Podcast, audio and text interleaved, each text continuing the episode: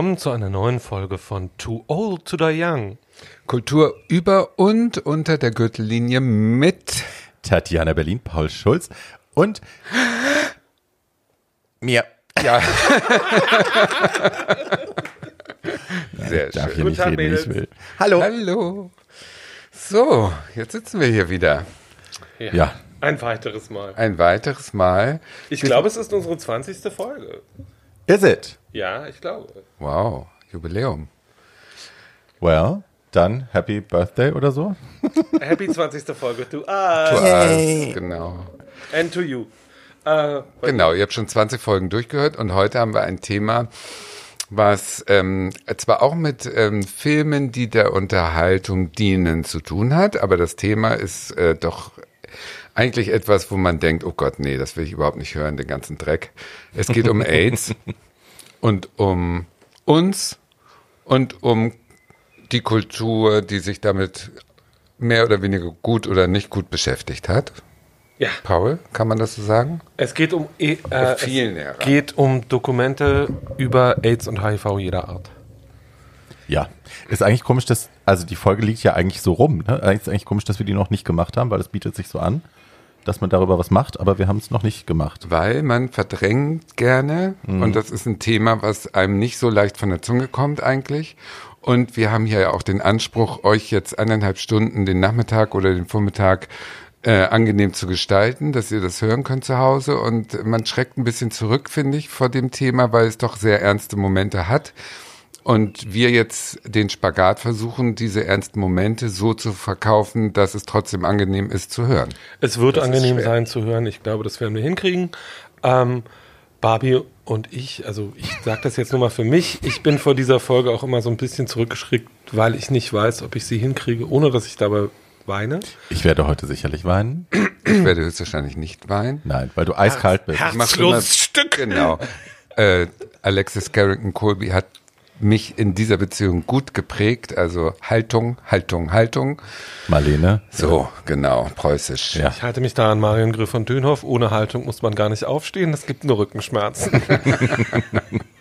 Ja, ähm, es ist tatsächlich, du hast es ja gerade schon gesagt, es ist tatsächlich insofern manchmal ein bisschen schwierig und ich hoffe, ihr habt nicht gezögert, diese Folge anzuschalten, weil ja, es für die Leute, die es miterlebt haben, die die AIDS-Krise miterlebt haben, ist es ein altes Trauma, das nicht gerne wieder aufgemacht wird. Das kann ich auch sehr, das können wir alle sehr gut verstehen, dass das so ist.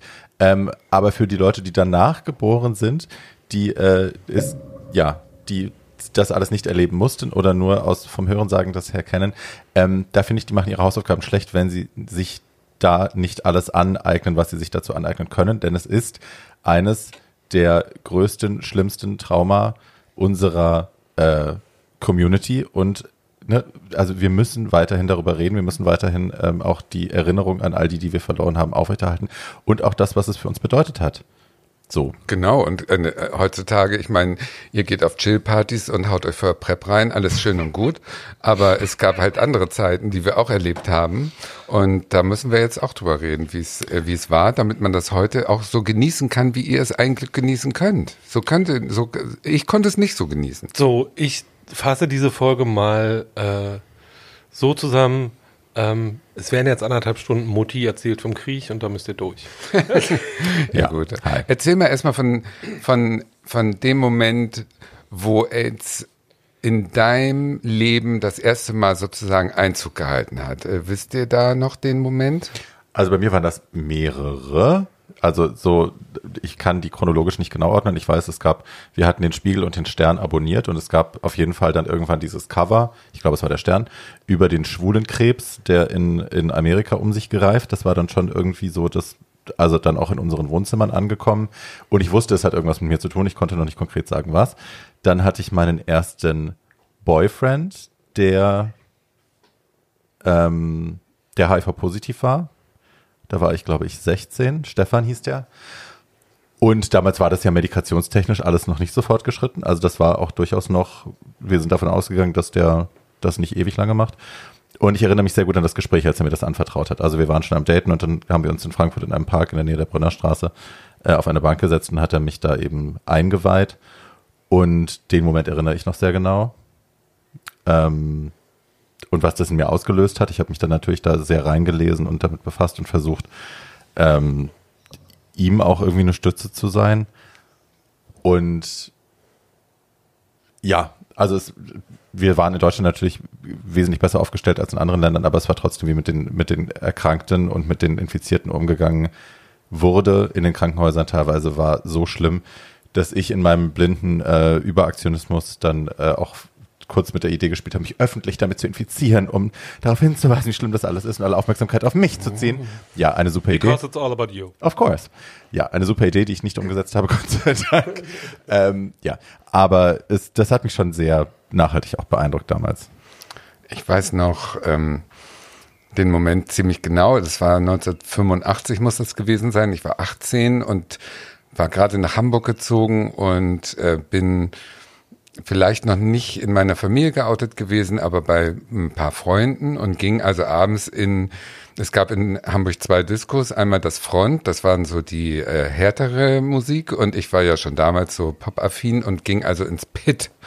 Das Pit war eine ganz schwurbelige, schreckliche Disco für, DJ Oliver Mons, mehr muss man nicht erzählen, also unterste Schublade. Und ähm, da habe ich dann mit 18 ein da wurde ich denn mitgenommen von einem, ich weiß noch, ein iranischer Modedesigner. Hört sich jetzt viel besser an, als es war. Es war ein kleiner, dicker, fieser Kerl wahrscheinlich. Und der wohnte gegenüber vom Pit in so einer Kellerwohnung. Und das war der erste, der mich abgeschleppt hat. Und ich hatte Herzklopfen, weil ich nun endlich äh, Sex äh, in, in, in so einem One-Night-Stand äh, erleben durfte.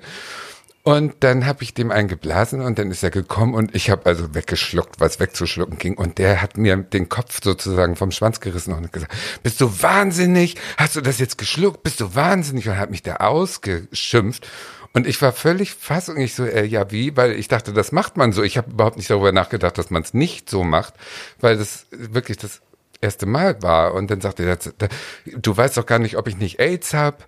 Bist du wahnsinnig? Du darfst niemals im Leben Samen schlucken. Nie, nie, nie. Das tötet dich. Das äh, infiziert dich mit HIV und mit AIDS.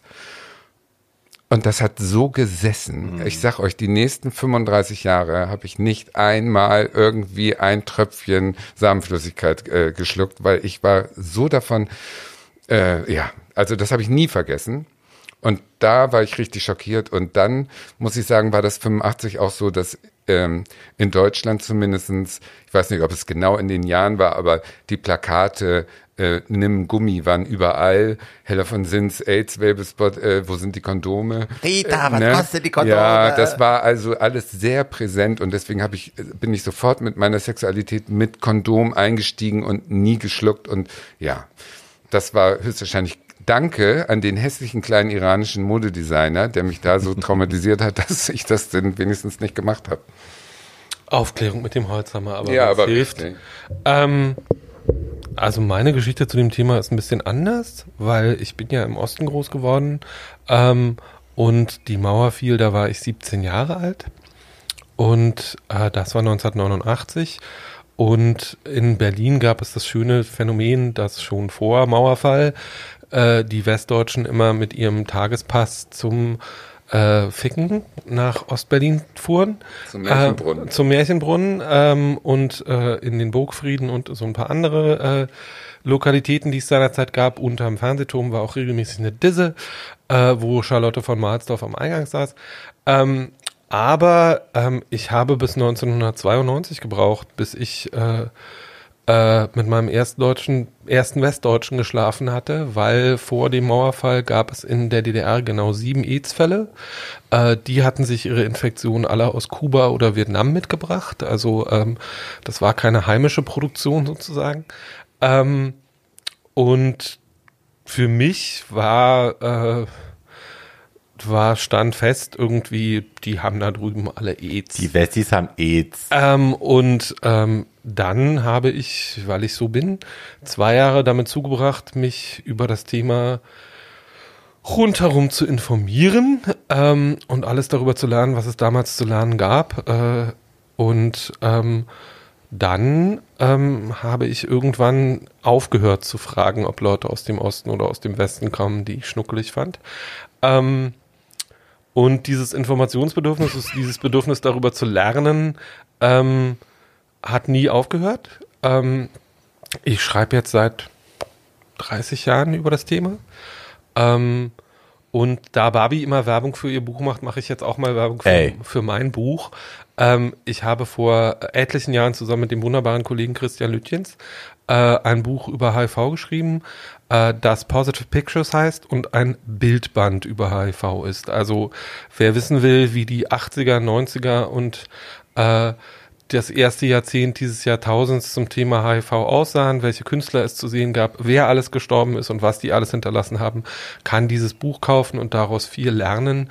Ähm, es gibt viele, äh, dieses Buch hat nicht nur viele wunderbare äh, Bilder und ordnet das alles politisch ein, sondern äh, wir haben auch äh, für jedes dieser Jahrzehnte ein dickes Kapitel mit dem Thema Porno. Also es gibt auch viele dicke Puller zu sehen. Ihr werdet viel Spaß haben.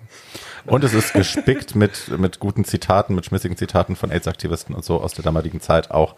Ähm, ich habe, Paul hat es mir vorhin netterweise mitgebracht und ich habe es kurz aufgeschlagen und einmal kurz reingeblättert und hatte sofort Wasser in den Augen und ein bisschen den Frosch im Hals.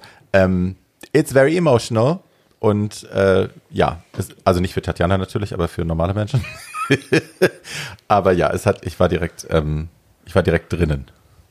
Ja, das war die Absicht. Aber ähm, eins dieser, äh, eins, äh, ein Thema in diesem Buch ist auch die äh, Filmproduktion zu dem Thema. Ähm, man kann die letzten 30 Jahre HIV-Filmgeschichte nachvollziehen. Äh, und das machen wir jetzt auch einfach mal für ein Stündchen oder anderthalb.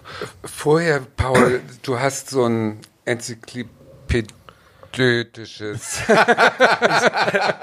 ich, ich, verstehe, was du meinst. Jetzt red einfach weiter. Ein äh, umfassendes Wissen. Ein umfassendes Wissen. Ähm, erklär uns doch noch mal ganz kurz ein paar Zahlen und auch, warum AIDS in Amerika so sehr schlimmer im Bewusstsein, also wütete und daher auch im Bewusstsein verankert ist als bei uns in Deutschland. Also liebe Kinder, Tante Schulz hält jetzt mal kurz zwei Minuten Einführungsvortrag zum Thema ähm, AIDS. Ähm, AIDS trat in der westlichen Welt. Äh, die Wurzeln des Viruses liegen in ähm, Afrika und inzwischen ist auch nachgewiesen, dass es die ersten ähm, AIDS-Fälle in Afrika schon in den 60er Jahren gab.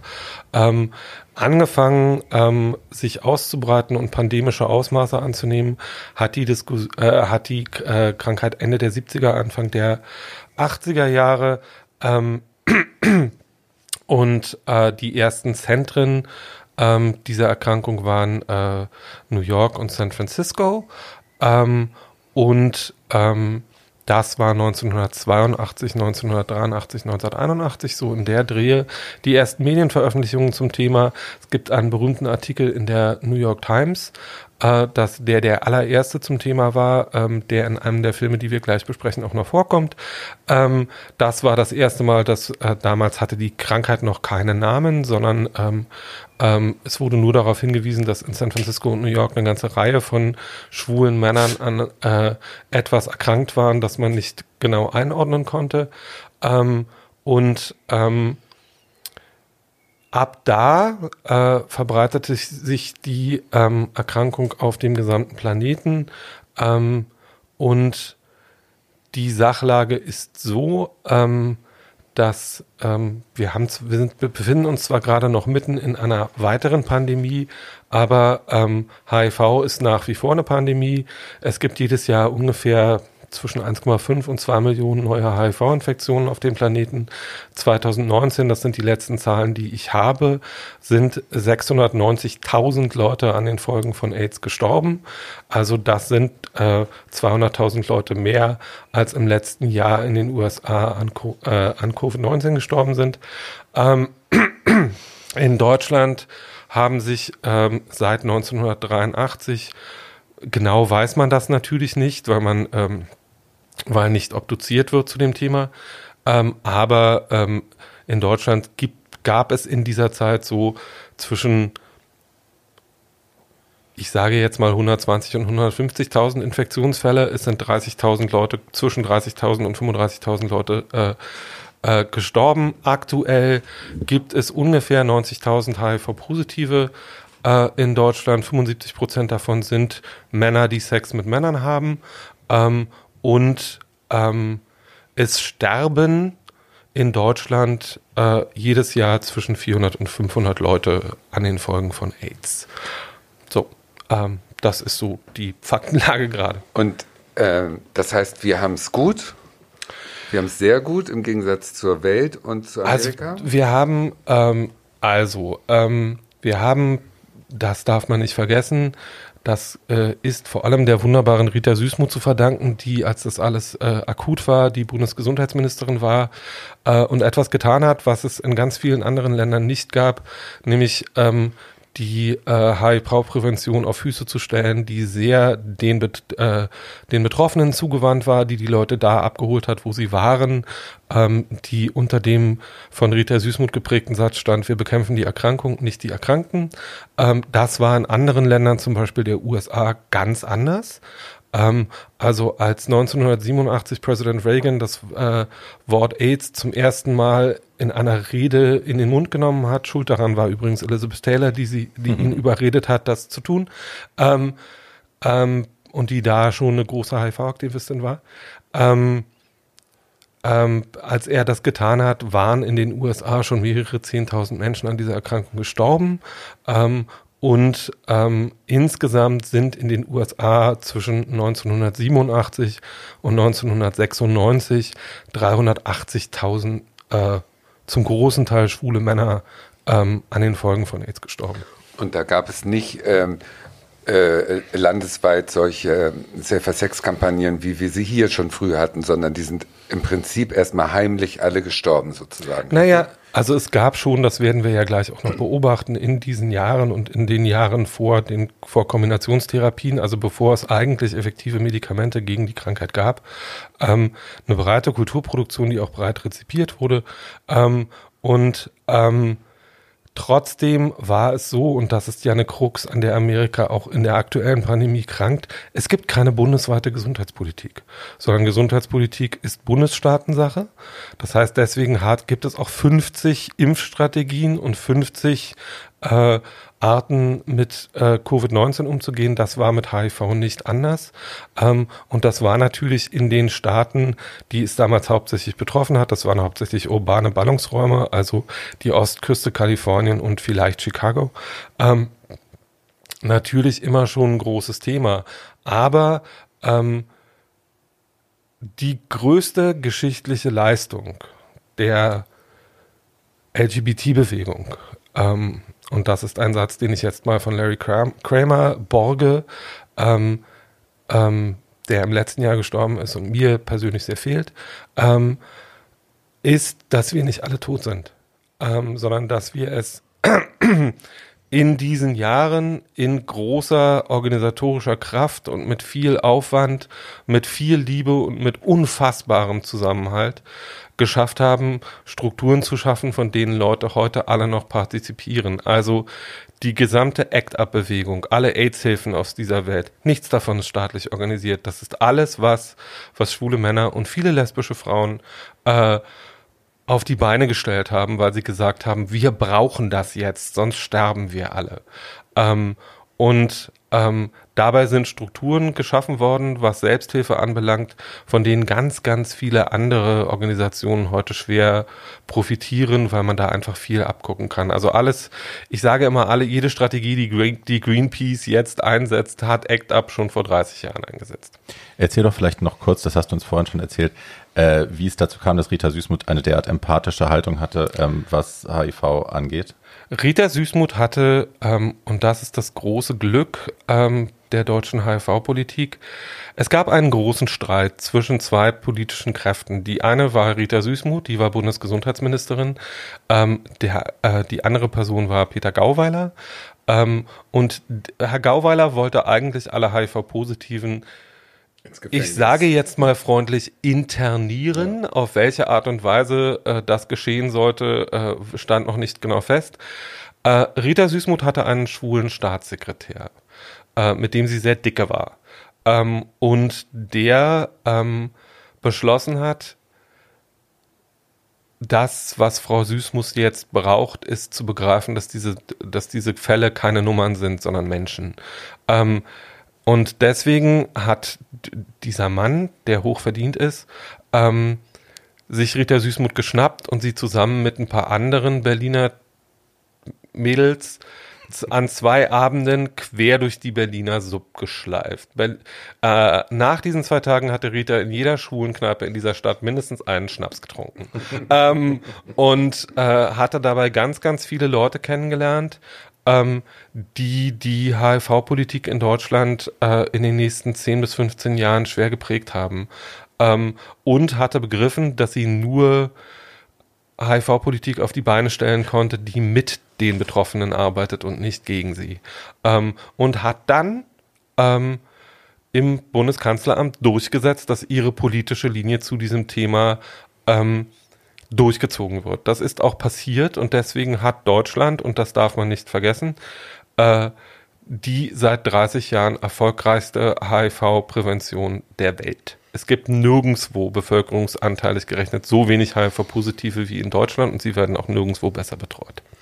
Danke an den Staatssekretär und schön das Insiderwissen. Also hat Chantal Rita Süßmuth im Bulls mal kennengelernt. Nicht, dass es Chantal noch wüsste, aber es scheint so gewesen gab's zu sein. damals noch nicht. Ach so, gut. Okay, schade. Ähm, ja, Rita, Rita, Rita Süßmuth hat in, in den, also äh, in Leuten, die sich mit HIV-Politik beschäftigen und mit Prävention zu tun haben, einen Spitznamen, nämlich Lovely Rita. ähm, und äh, das hat einen Grund, weil es nie wieder ähm, einen deutschen, äh, eine deutsche Ministerin oder einen deutschen Gesundheitsminister gegeben hat, die äh, oder der der Szene so aufgeschlossen und äh, positiv gegenüberstand wie sie. Das stellen wir jetzt mal so hin. Ich hätte jetzt eine Geschichte, Danke an aber dieser, die danke an dieser Stelle nochmal. justiziabel. Okay. Dann erzählen wir sie bitte. Nee, lieber nicht. Ähm, ja, und wie kommen wir jetzt dazu, dass das Ähm, Thema kulturell Ich sag, noch, ich sag noch zwei Sätze und dann darfst du loslegen. Ähm, was man zu meiner Biografie und vielleicht auch zu diesem Buch und zu meinem Verständnis von HIV insgesamt wissen muss, ist, ähm, ich habe 1993, 94 äh, äh, ein bisschen äh, fast zwei Jahre in den USA zugebracht. Und das war die Zeit, ähm, in der ähm, ganz, ganz viele Leute, die bis dahin durchgehalten haben, gestorben sind, ähm, weil jemand, der sich 82, 83 oder 81 infiziert hatte, die Leute sind ja nicht sofort gestorben. Viele von denen sind sehr schnell gestorben, aber nicht, äh, aber nicht der große Teil, sondern der große Teil war acht, neun, zehn Jahre lang krank und dann begann 1987, 88 das große Sterben. Äh, das hiel, hielt in den USA äh, bis ungefähr 1996 an. 1998 sind die ersten wirklich vollständig äh, erhältlichen Kombitherapien auf den Markt gekommen. Damit war das große Sterben dann beendet, äh, weil viele Leute dadurch ihr Leben gerettet bekommen haben. In diesen mehr oder weniger zehn Jahren sind 350.000 Leute in den USA äh, an den Folgen von AIDS gestorben. In der Generation äh, derjenigen, die wir heute als Boomer bezeichnen, vielleicht kann man das in Zukunft, bevor man jemanden in den sozialen Medien als Boomer beschimpft, äh, der ein schwuler Mann ist, immer mal mitdenken. In den USA ist es so, dass jeder 15. in der Generation derjenigen, die 1983, 25 bis 40 waren, äh, inzwischen HIV-positiv äh, an dieser Erkrankung gestorben ist in diesen Jahren. Jede neunte äh, Person, äh, die schwul ist, ist in dieser Generation HIV-positiv. Ähm, und Tatjana fängt jetzt vielleicht äh, mit Filmen an, die beleuchten, wie diese Generation den Einzug von AIDS in ihre Leben erlebt hat. Genau, also im Prinzip geht's da auch wieder ähm, um, um mich ähm, als junger Schwuler, der plötzlich ähm, ja, der, der lernen muss, dass äh, Sex gleich tot ist und dass Kontrolle aufgeben gleich tot ist und dass äh, Schwulsein gleich äh, todkrank und ansteckend ist. Das waren ja die, ähm, das war das Bewusstsein, was man automatisch hatte mit 18, 19, wenn man in die schwule Szene so ein, eintauchte wie ich. Dass das also überhaupt nicht unbelastet ist. Diese Zeit davor aus den 70ern, wo man als Schwuler ähm, durch die 68er diese Freiheit ein bisschen genießen konnte und ähm, äh, schuldlos, glücklich Sex miteinander haben konnte, die kannte ich gar nicht. Also ging es bei mir richtig so gedämpft natürlich los. Das war nicht immer im Kopf, aber es war latent vorhanden, sag ich mal. Und äh, es gab ja keine positiven äh, Role Models, null, gar nicht.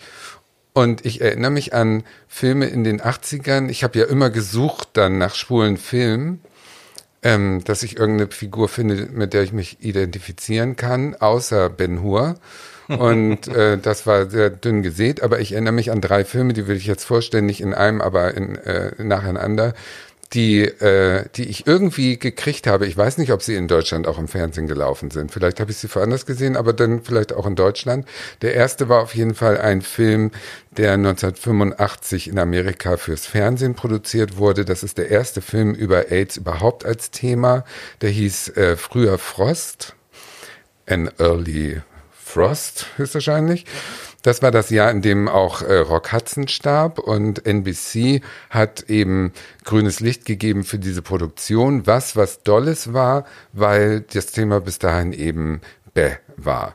Und das Drehbuch ähm, wurde von Daniel Lippman geschrieben, der hat später Queer as Folk auch ähm, äh, geschrieben. Das heißt, da waren gute Köpfe dran und ähm, dieser Film wurde ähm, immer wieder umgeschrieben und immer wieder umgeschrieben, weil die Verantwortlichen natürlich, nachdem sie das okay gegeben haben, wahnsinnig Angst hatten davor, vor diesem ganzen Thema und Angst hatten, dass im Prinzip die Quote schlecht ist. Also darum ging's äh, äh, am Ende des Tages.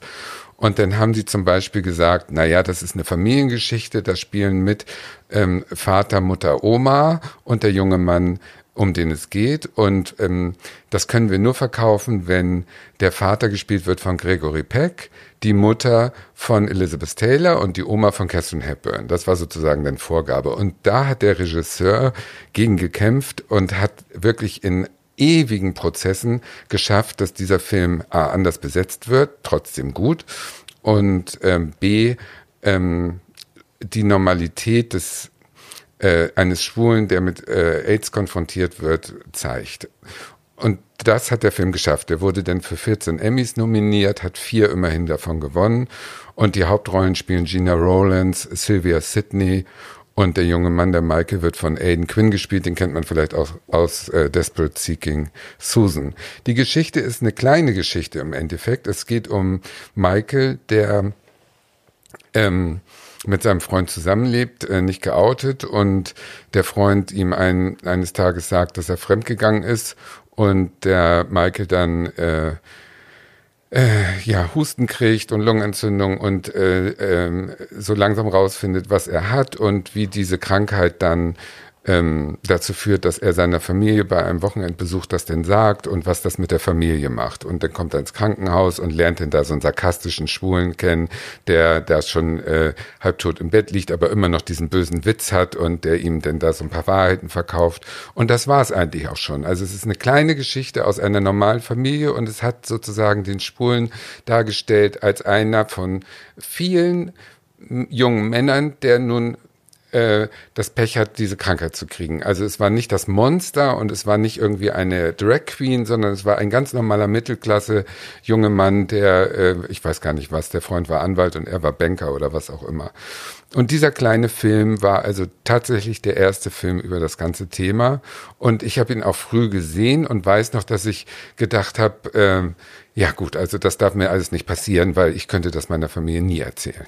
So, ne? Also ich könnte bis heute, bin ich ja der Meinung, wenn ich jemals HIV kriegen sollte oder irgendeine tödliche Krankheit, könnte ich es nie meinen Eltern erzählen, weil äh, die würden so ein riesen ähm, Ding daraus machen und daran selber sterben sozusagen und mir so viel Schuldgefühle geben, dass ich das nie erzählen würde. Das hatte ich im Hinterkopf, als ich diesen Film sah. Ähm, man muss dazu sagen, ähm, der Film war nicht nur klein, ähm, und wunderbar besetzt, sondern er war auch die erfolgreichste Fernsehproduktion des Jahres. Also es hatten zwar äh, zwei Jahre vorher alle Produzenten gesagt, das will doch niemand sehen. Fakt war, es wollten ganz, ganz, ganz, ganz, ganz viele Leute sehen. Es haben Millionen von Leuten gesehen.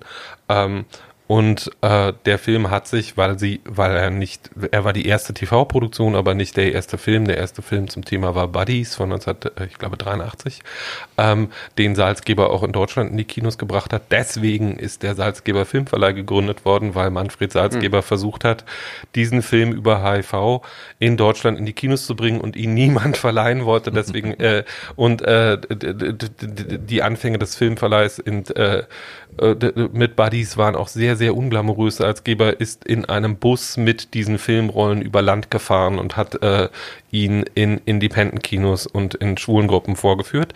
Ähm, das war, war, war, war der Anfang der Buddies kann man jetzt wieder sehen. Salzgeber hat den in einer sehr schönen neuen Fassung im letzten Jahr nochmal äh, als Video on Demand zur Verfügung gestellt. Den sollte man auch gesehen haben. Ähm, aber ähm, Early Frost war eine Kritiker und Publikums, äh, ein Kritiker und Publikumserfolg äh, und war ein glücklicherweise Film, ähm, in dem alles richtig gemacht worden ist ähm, und den man heute auch noch gut gucken ja, kann. Ich habe ihn gesehen, fand ihn auch sehr gut jetzt nochmal. Es ist so lustig, ne, dass diese Stoffe immer wieder auch abgelehnt werden. It's a Sin, ich spreche gleich drüber. Äh, phänomenale Miniseries. Äh, auch da ne, das Buch war geschrieben, es wurde überall angeboten und sowohl BBC als also ne, viele andere haben einfach gesagt, nein, das können wir nicht machen, das will keiner sehen, das will keiner, wir verlegen das nicht, nein, nein, nein, nein, das produzieren wir nicht. Und es ist ein Riesenerfolg. So. Ja, das ist die, das ist aber insgesamt die Geschichte des Kinos über HIV, dass jedes Mal bei allen Produktionen mhm. äh, gesagt worden ist, das will keiner, dafür gibt keiner Geld aus, das finanzieren wir nicht, das will, das braucht keiner zu produzieren. Das hatte was damit zu tun, ähm, dass man kann nicht über HIV und AIDS reden, ohne über schwulen Sex mhm. zu reden. Very that. Absolut. Ähm, und schwuler Sex war illegal über Jahrzehnte und Jahrhunderte. Und deswegen haben sie gedacht, warum soll man von diesen komischen Missgeburten jetzt auch noch das Schicksal zeigen? Ja, und wollen wir Sympathien entwickeln ja. mit sterbenden Homos? Wollen wir natürlich nicht. Ja, ja das, will das denn? Ja, die, die große Krux an der Sache ist, ähm, oder vielleicht der Gewinn aus der AIDS-Krise war, ähm, dass alles, was in den 70er und Anfang der bis 81 an schwulem Leben stattfand, unter Ausschluss der Öffentlichkeit stattfand. Mhm. Es, es, gab es einfach nicht, es wurde nicht diskutiert, es wurde medial nicht dargestellt, es wurde journalistisch nicht bearbeitet, das fand nicht statt, das war so, das macht diese Leute untereinander aus. Und das, wozu HIV geführt hat, ist, dass auf einmal die gesamte Welt sich mit schwuler mit schwulen Existenzen und mit schwuler Sexualität auseinandersetzen musste. Mhm. Das ist in Deutschland äh, irgendwie Negativbeispiele für sowas ist, sind zum Beispiel die Spiegelcover zum Thema mhm. HIV, die äh, Barbie eben schon erwähnt hat. Ähm, wer sich diese ersten Spiegelcover zum Thema HIV nochmal reinziehen will, kann das tun.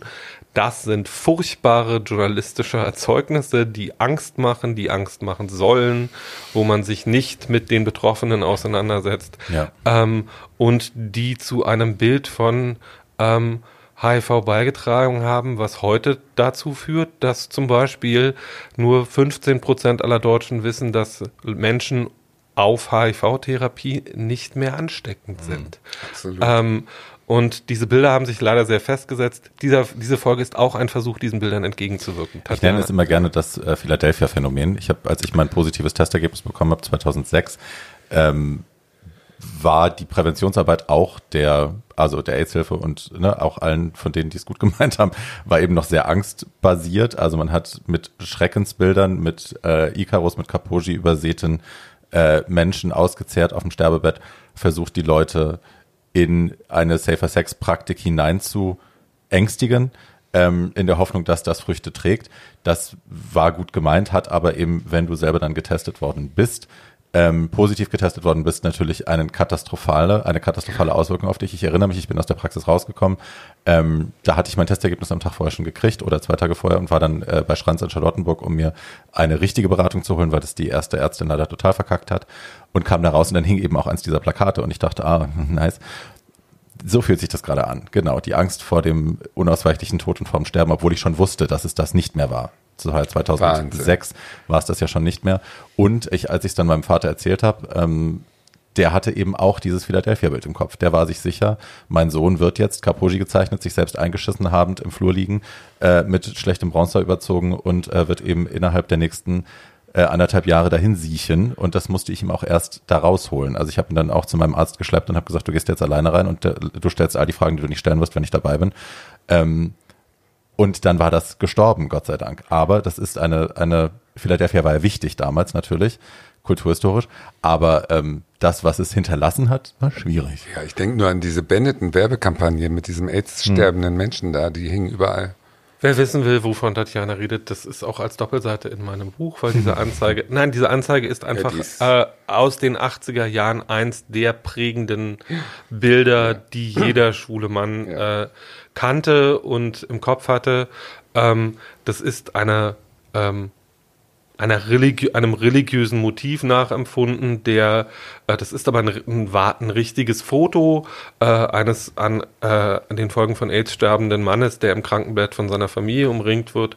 Ähm, und ähm, das Problem mit diesen Bildern ist, dass die HIV-Prävention weltweit bisher keine überzeugenden Strategien gefunden hat, ihnen wirklich entgegenzutreten, weil sie sich einfach so festgefressen Ja. haben. Wir haben äh, 1987 äh, für Wahre Liebe eine Wahre Liebe Gala im Hotel Atlantik gemacht, um für Hamburg Leuchtfeuer, für die AIDS-Hilfe in Hamburg, das Gebäude zu finanzieren.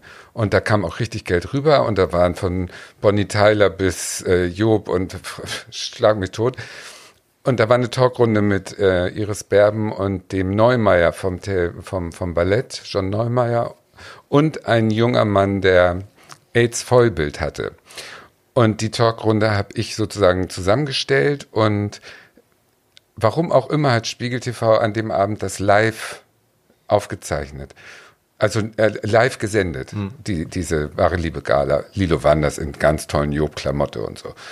Und 30 Sekunden bevor dieser Talk jetzt mit Iris Berben und diesem äh, jungen Mann, der wirklich nur noch Haut und Knochen war, ähm, bevor diese Talk startete, kommt mein Chef da von Spiegel TV zu mir und sagt mir, zischt mich so an und sagt, wenn das jetzt schief geht und dieser junge Mann das nicht durchhält, das Gespräch, bist du morgen gefeuert.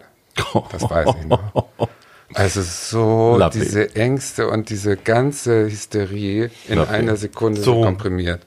Zum, The ähm, zum Thema Philadelphia noch so viel, ähm, als jemand, der die Filmgeschichte zum Thema HIV so ein bisschen überblicken kann.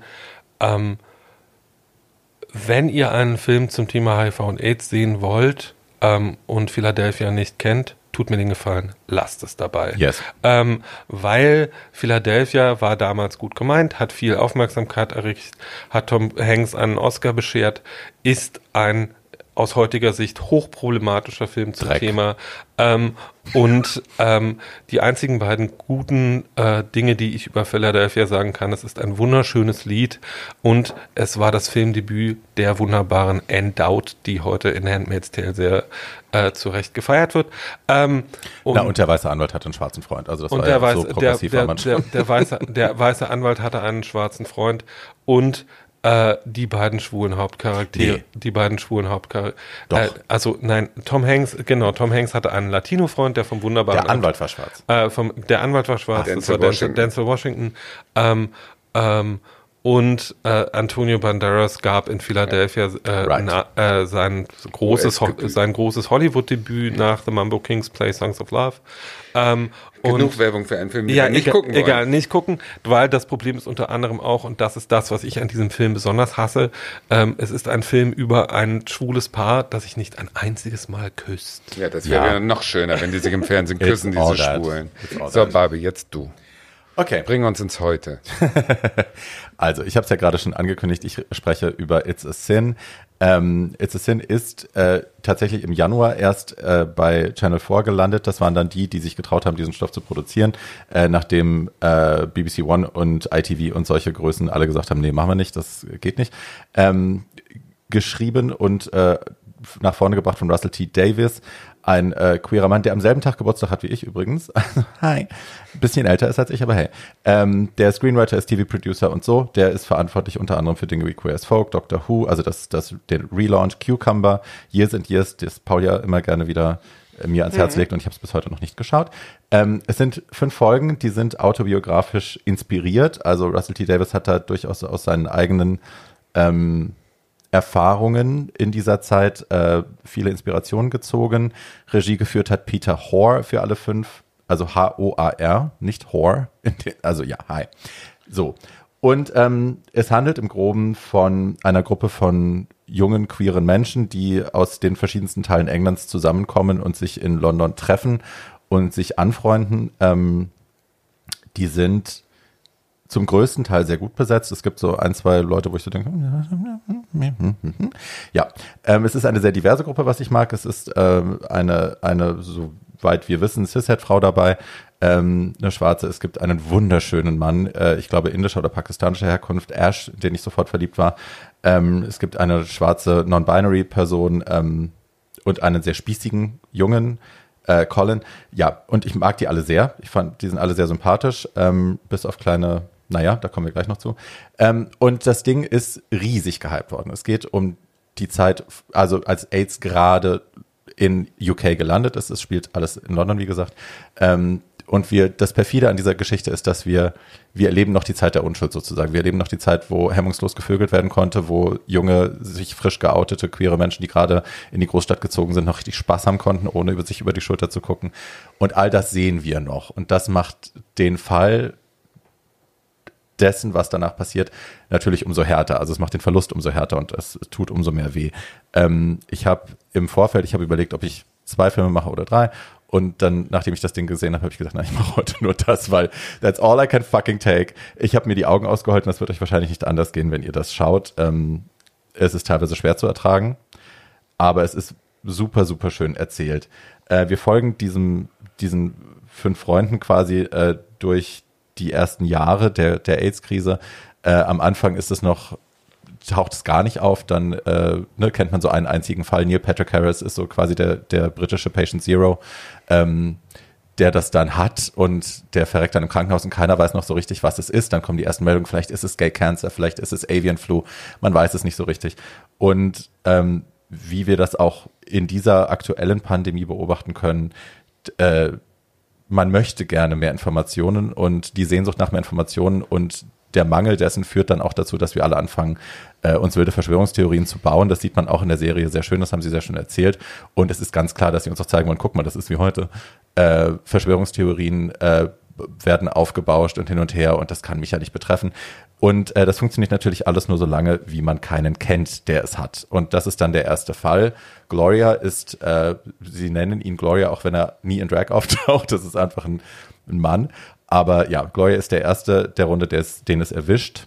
Und ähm, man weiß halt noch gar nichts. Ne? Zu der damaligen Zeit, man wusste nichts, man wusste nicht, wie wird es übertragen, wie steckt man sich an, was können wir dagegen tun. Äh, die treffen absurde äh, Hygiene vor, äh, nur um äh, sich um den anderen kümmern zu können. Also es gibt äh, eine Figur, die dann in seine in sein Apartment geht und damit mit äh, Gummihandschuhen hantiert und so und die stellt ihm das Essen in den Flur und der holt sich's dann und so. Man darf sich nicht zu nahe kommen und so, weil man weiß ja nichts. Ähm, und das war halt die Realität damals. Vieles von dem, was wir da sehen, ähm, wirkt aus heutiger Sicht wahnsinnig ignorant und wahnsinnig uninformiert. Fakt ist aber, sie wussten es ja nicht besser also man kannte die Übertragungswege nicht, ist einfach so. Ähm, ja, die Leute fangen an zu verschwinden, es werden immer weniger und äh, man merkt so, der Kreis um diese Gruppe von Freunden zieht sich immer enger und es rückt immer näher. Und ähm, Gloria stirbt dann, also wird erstmal von den Eltern nach Hause geholt, die Eltern, die ihn hassen, eigentlich dafür, dass er, dass er schwul ist und die ihn ob seiner Homosexualität verachten ähm, und die auch mit dieser Schande der, der AIDS-Erkrankung eigentlich, also man schämt sich, man ist wahnsinnig enttäuscht für ein Kind und man holt es nach Hause, wo es dann eben in Isolation und im Versteck quasi vor den Nachbarn versteckt äh, krepieren muss alleine und es gibt eine sehr bewegende Szene, wie die Familie dann am Ende alles verbrennt von dem, von Gloria, nachdem er gestorben ist, im Garten, also auch Kinderfotos und so ist, der wird komplett ausgelöscht und ausradiert aus der Erinnerung, weil man sich so sehr dafür schämt. Ähm, und das ist eine Sache, die damals häufig passiert ist. Das, das wird auch benannt in der Serie, dass die Kinder aus der Großstadt, die Jungs aus der Großstadt verschwinden und dann wieder nach Hause zu ihren Eltern müssen, um da dann äh, in, ja, im Versteck krepieren zu können. Ähm, und das ist sehr schwer zu ertragen, das zu sehen, aber es ist ein Phänomen, was eben ständig passiert ist und viel passiert ist. In vielen Großstädten war das einfach Fakt. Was auch gezeigt wird, ist die Kälte innerhalb der Community am Anfang. Also, dass man, solange es mich nicht betrifft, solange ich damit nichts zu tun habe, ist es nicht mein Problem. Und äh, die, am Ende sind die doch selber schuld und so. Und äh, mich betrifft das nicht, mich betrifft das nicht. Ähm, ich habe ganz groß, während ich das geschrieben, äh, während ich das geschaut habe, ich schreibe dann immer mit schon Notizen, weil ich weiß, ich muss mich darauf vorbereiten. Ich habe in Großbuchstaben hier stehen, I hate watching this mit fünf Ausrufezeichen, weil es wirklich weh tut zwischendrin. Es tut einfach wahnsinnig weh, das so nochmal zu sehen. Ähm, Punkt. So. Die Gruppe lässt sich dann testen und äh, alle bis auf Richie, weil Richie, das ist so die geheime Hauptfigur so ein bisschen. Äh, Richie ist äh, nicht meine, not my favorite person in dem ganzen Cast. Ähm, der ist ignorant, der ist ein Tory, äh, also ein Republikaner, wenn man es auf Amerika übertragen wollen würde, ähm, sperrt seinen Boyfriend aus, weil er meint, bei ihm ein Kaposi-Sarkom am Rücken gesehen zu haben, hat Angst davor und er ist der Einzige, der sich vor dem Test kneift. Äh, der geht nicht in alle anderen werden getestet und sind negativ. Ähm, es gibt verschiedene kleine Storylines, die ich hier nicht alle aufgreifen will, die sich alle lohnen. Also sowohl die Non-Binary-Geschichte äh, wird schön ähm, erklärt, auch es ist ein Sohn äh, aus einer afrikanischen Familie, da gibt es eine ganz eigene Storyline auch, wie die mit Homophobie umgehen und mit Glauben und mit äh, Christianity und so. Stephen Fry hat einen äh, kleinen kurzen Auftritt, der aber sehr unterhaltsam ist. Der ist ein Member of Parliament und kriegt in den, in den Tee gepisst, den er danach Margaret Thatcher serviert. Also, ähm, das war sehr schön. Meine favorite Person in diesem ganzen Ding ist eigentlich Jill. Das ist äh, eine junge schwarze Frau, die Cis-Frau, von der wir am Anfang gesprochen haben, das müssen wir vermuten. Die hat ganz tolle Eltern. Also die hat wirklich wahnsinnig supportive Eltern, die sich auch mit denen auf die Straße stellen, mit denen demonstrieren gehen. Äh, immer wenn der Vater auftaucht und sich irgendwo einbringt, muss ich anfangen zu heulen, ähm, weil es einfach irrsinnig bewegend ist zu sehen, wie vorurteilsfrei die da rangehen und mit wie viel Liebe Eltern auch äh, damals schon reagieren konnten. Ähm, und Jill entwickelt sich zu einer Aktivistin. Die ist die, die äh, die sich auch um Gloria gekümmert hat und das ist die, die sich dann auch für die nächsten Jahre das auf die Flagge schreibt, äh, sich zu kümmern und sich aufzuopfern und sich zu organisieren und die sich beliest, äh, was können wir machen, welche Mittel haben wir schon zur Hand, was wirkt wie, wo kriege ich mehr Informationen her. Und Jill ist für mich auch ein, ein Denk, ein, ja, ein Denkzettel, ein kleiner Moment in dieser Serie, äh, die vielleicht auch geschrieben worden ist in dieser Art und Weise, um auch nochmal daran zu erinnern, was für eine Rolle auch lesbische Frauen damals gespielt haben, während der tatsächlichen AIDS-Krise, während äh, Krankenschwestern nicht zu uns in die Zimmer gehen wollten, um uns das Essen äh, zu bringen, die uns nicht die Laken wechseln wollten, weil man Angst hatte, man infiziert sich. Wir lagen oft in unserer eigenen Scheiße in unseren Betten tagelang äh, und das Essen stand auf dem Gang und ist verschimmelt, weil es keiner reinbringen wollte. Und äh, die lesbischen Frauen unserer Community haben sich sehr aufopferungsvoll äh, um uns gekümmert und sind danach dann auch conveniently wieder vergessen worden von uns. Ähm, und das ist eine Sache, an die man immer wieder auch gerne mal erinnern darf und soll. Da gibt es wunderschöne Artikel zu. Ähm, ja, so. Äh, mir hat It's a Sin, also es, die letzte Folge ist die schwerste, ich will da gar nicht zu viel erzählen. Ähm, es gibt, Richie ist dann tatsächlich, wird dann tatsächlich endlich getestet und äh, hat AIDS und ähm, verreckt dann auch relativ kläglich, isoliert von seiner Mutter, isoliert von den anderen, von seinen Freunden isoliert auf dem Land. Und ähm, das ist sehr schwer zu ertragen. Gibt auch noch einen Geheimnispreis, äh, dass er nicht immer Safer Sex praktiziert hat, obwohl er schon wusste, dass er positiv ist. Und das ist auch schwer zu ertragen. Es ist aber in sich, gerade die letzte Folge, eine, eine wirkliche Tour de Force. Ich habe es ähm, geliebt, aber es ist schwer zu ertragen zwischendrin, aber es ist so schön erzählt und der Soundtrack ist sensationell. Das auch noch. Ähm, so, ich sage jetzt auch noch mal was kurz dazu. Ähm, Barbie hat jetzt gesagt, das ist schwer zu ertragen und äh, I hate watching that und, äh, und all das. Ähm, ich habe die Serie gesehen. Ähm, ich habe dabei mindestens so viel geweint wie Barbie. Ähm, mindestens. Und ähm, konnte auch immer nur eine Stunde davon hintereinander sehen. Also Barbie hat es aus mir völlig menschlich unverständlichen Gründen ausgehalten, sich das Ding hintereinander anzugucken. Ähm, es ist für Leute, die dabei waren, die da eine eigene Biografie mit haben, ähm, sehr schwer zu ertragen, weil das alles so wahr ist, auch wenn es Fiktion ist, ähm, und weil ähm, ich mit Freunden darüber gesprochen habe, die das auch gesehen haben, die nochmal 15 Jahre älter sind als ich und die gesagt haben, ja, das ist alles sehr schön erzählt und das ist großartig geschrieben und fantastisch gespielt. aber die Wahrheit ist es nicht so wirklich, weil eigentlich war das alles noch viel, viel schlimmer. Hm. Ähm, aber ich glaube, für jeden unter 30, der verstehen will, warum ähm, schwule Männer in meinem Alter oder älter manchmal so hart sind ähm, und manchmal so reagieren, wenn irgendjemand wieder annimmt, beim falschen Pronomen genannt zu werden, ist ein Hate Crime. Ähm, dann sollte man sich diese Serie angucken, um zu begreifen, durch was einige von uns durch sind ähm, und was einige von uns eben nicht erzählen. Die groß, das große Geheimnis, also das Bemerkenswerte für mich an dieser Serie ist, dass es sie überhaupt gibt, ähm, weil ähm, diese Geschichten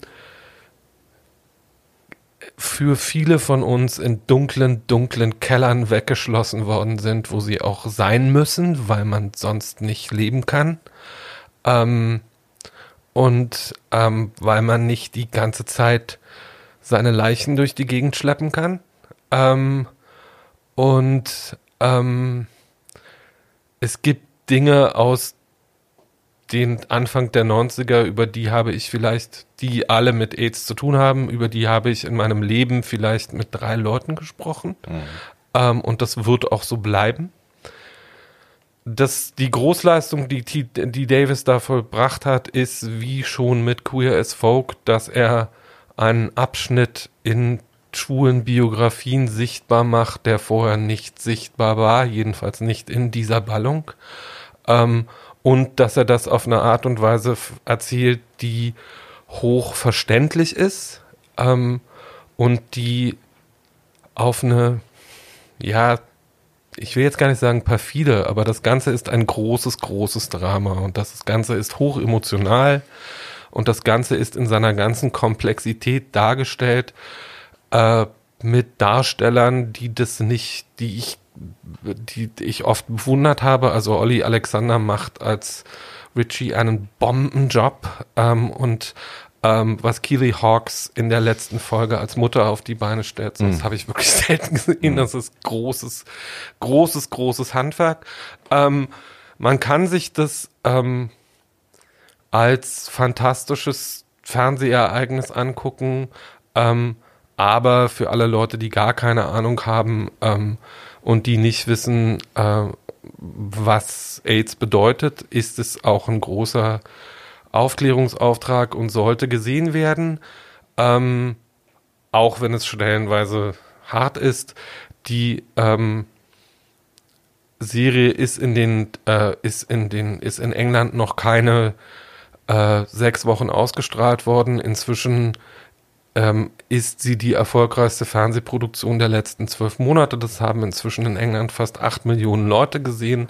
Ähm, und ähm, wieder mal, wie vorher, wie in den 30 Jahren vorher, äh, galt dieses, das will doch keiner sehen. Das Gegenteil war der Fall. Das wollten ganz, ganz viele Leute sehen äh, und ganz und ähm, es ist der Straßenfeger der englischen Fernsehsaison ähm, und mit Die erste Folge ist der höchste, also der beste Einstieg, die Channel 4 jemals hatte bei irgendeiner Dramaserie. Also genau, was man so ja, was man ja, was man ja, was man ja heutzutage mit den ganzen äh, Angeboten an Streaming und äh, Netflix und dies alles so gibt, erstmal hinkriegen muss.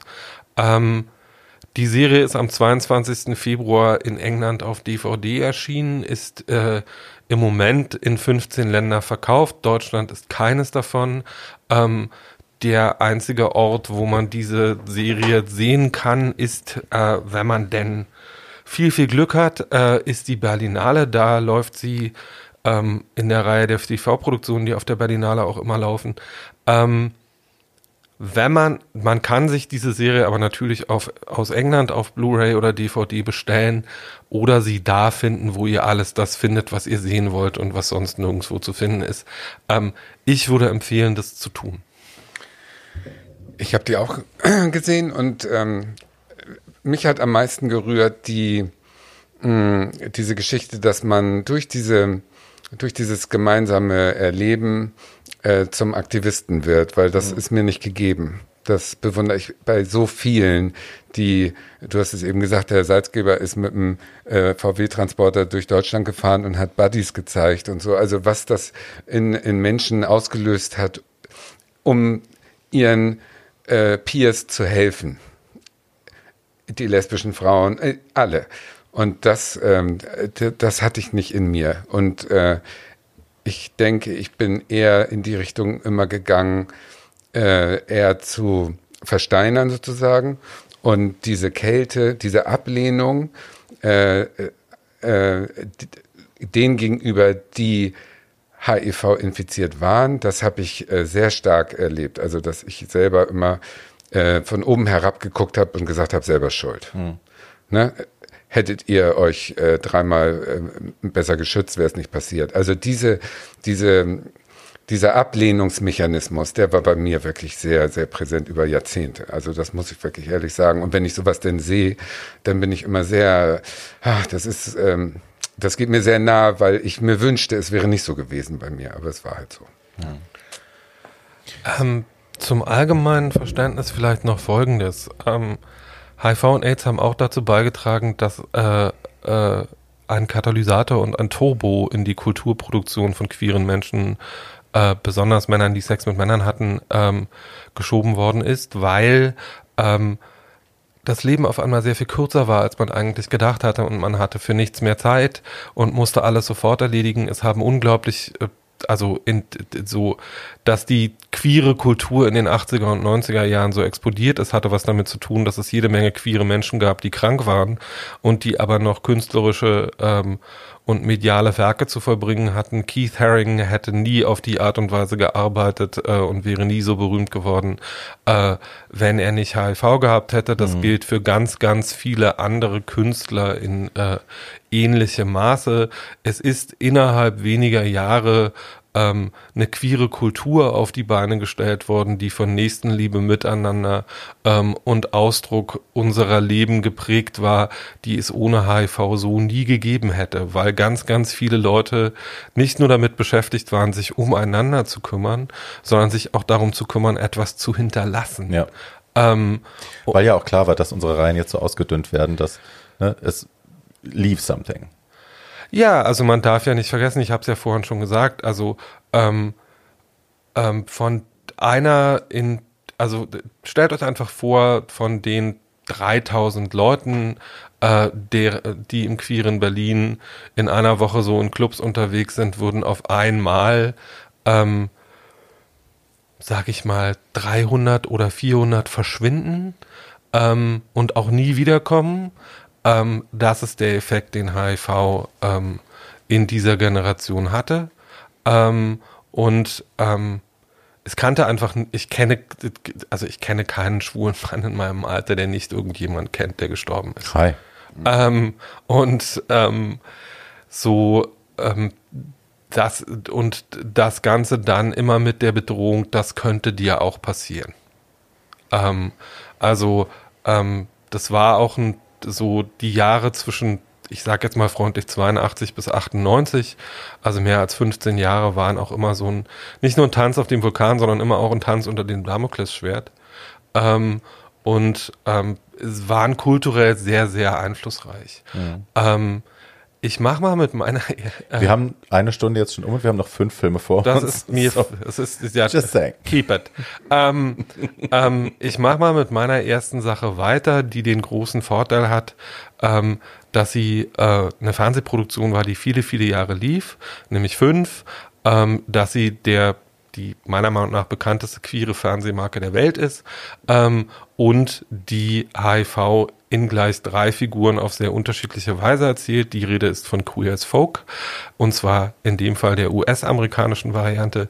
Die ist auch von Ron Lipman, äh, den wir eben bei äh, An Early Frost oder Ein früher Frost schon hatten, ähm, erfunden worden und der hat natürlich ähm, auch dafür gesorgt, dass ähm, HIV-positive Figuren in dieser Serie vorkamen. Queersfolk erzählt die Geschichte einer äh, Clique von äh, schwulen Freunden in Pittsburgh, ähm, die drei, äh, die das Hauptgestirn, um das sich da gedreht wird, ähm, sind Brian Kinney und Michael Novotny, die sind seit äh, Kindertagen beste Freunde und beide schwul.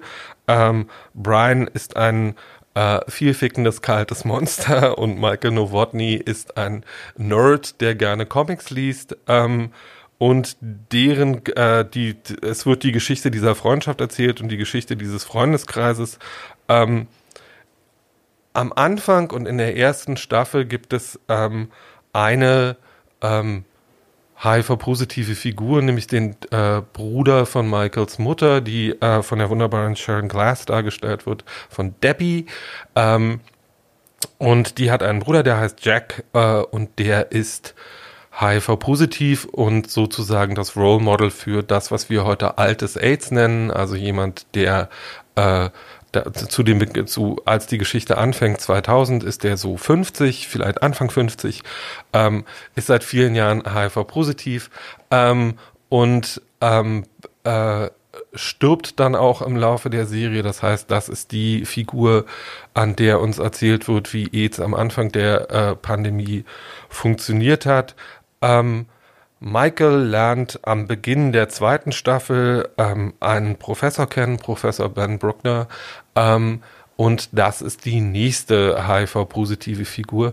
Dann passiert etwas, was ich als erzähltechnisches Mittel nach wie vor bemerkenswert finde und was mich auch jedes Mal, ich habe es jetzt nochmal wieder gemacht, äh, beim Sehen äh, komplett erschüttert, nämlich Michaels Mutter Debbie ist eigentlich eine zutiefst offene, zutiefst homofreundliche ähm, und zutiefst äh, in der Community und Bewegung verankerte Figur.